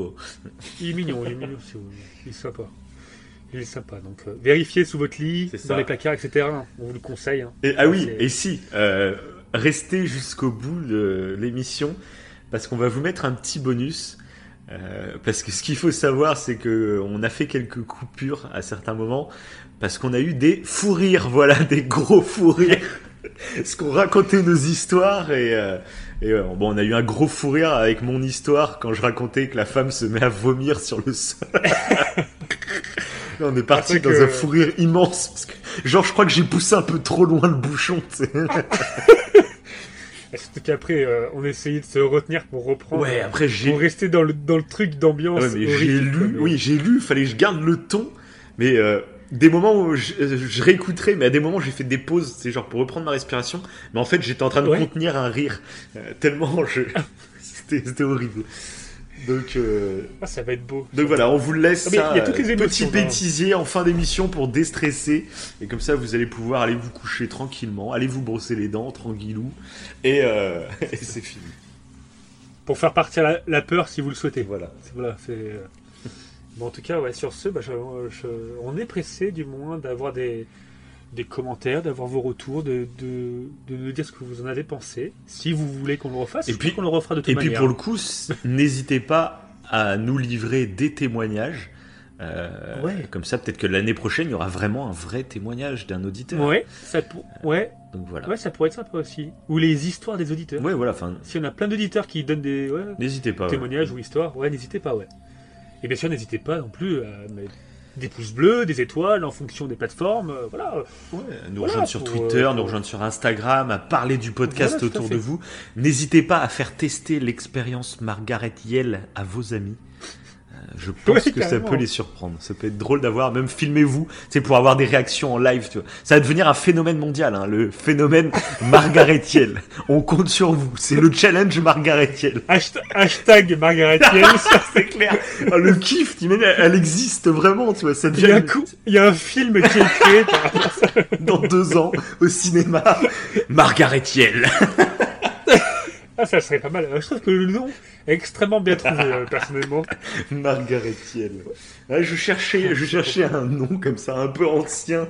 Et puis Yell, comme ça, il y a crié, comme ça, c'est un petit indice, euh, comme Bloody Mary, tu Mais vois, c'est la Marie Ouais. sanglante. Ah ouais, mais c'est... Oui, et en plus, c'est vrai qu'à ce moment-là, je me suis retenu de rire. Oui, bah Aussi, forcément. au tout début, euh, quand tu as raconté la... Mais c'était un peu flippant. L'histoire, elle était pas mal. Ouais. je me suis dit, comme c'est une Ah meuf oui, qui euh, gueule, bah, un peu angoissant. euh, bah, je, je vais dire que c'est une cantatrice d'opéra. en fait, je voulais surtout une excuse. je voulais surtout une excuse pour le fait euh, pourquoi euh, plus on est nombreux, plus il y a de chances qu'elle apparaisse. Ok. Pour genre trouver l'excuse pourquoi je voulais le faire en podcast, en audio quoi. Donc voilà, je me suis dit, tiens, une Ah bah, chanteuse écrit, tiens, allez.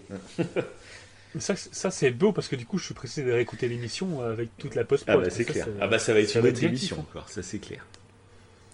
Bon, bah voilà. Bah, sur ce, les enfants, on a du travail. hein. Les enfants. Voilà, voilà. bon. Bah, à bientôt, les amis. Salut tout le monde. Et Allumez bien les lumières.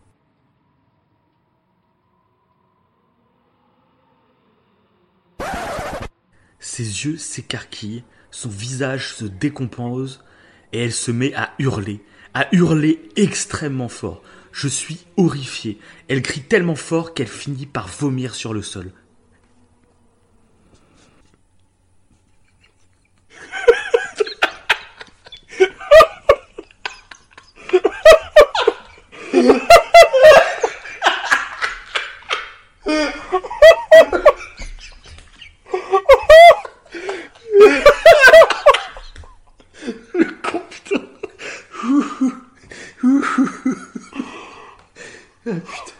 Que c'est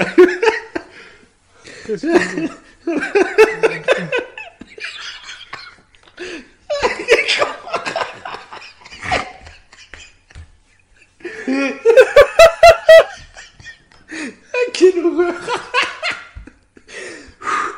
Un peu de sérieux, un peu de sérieux. Elle avait gardé un double des clés de la porte vitrée du jardin. Elle s'est sentie totalement perdue quand elle a découvert mes meubles et a eu au moins aussi peur que moi quand je suis rentré dans la salle à manger.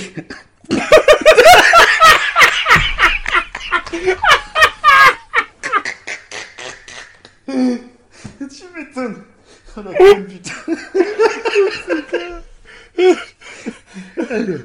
vomi, c'est- vomi le frère. Ah putain. Ah.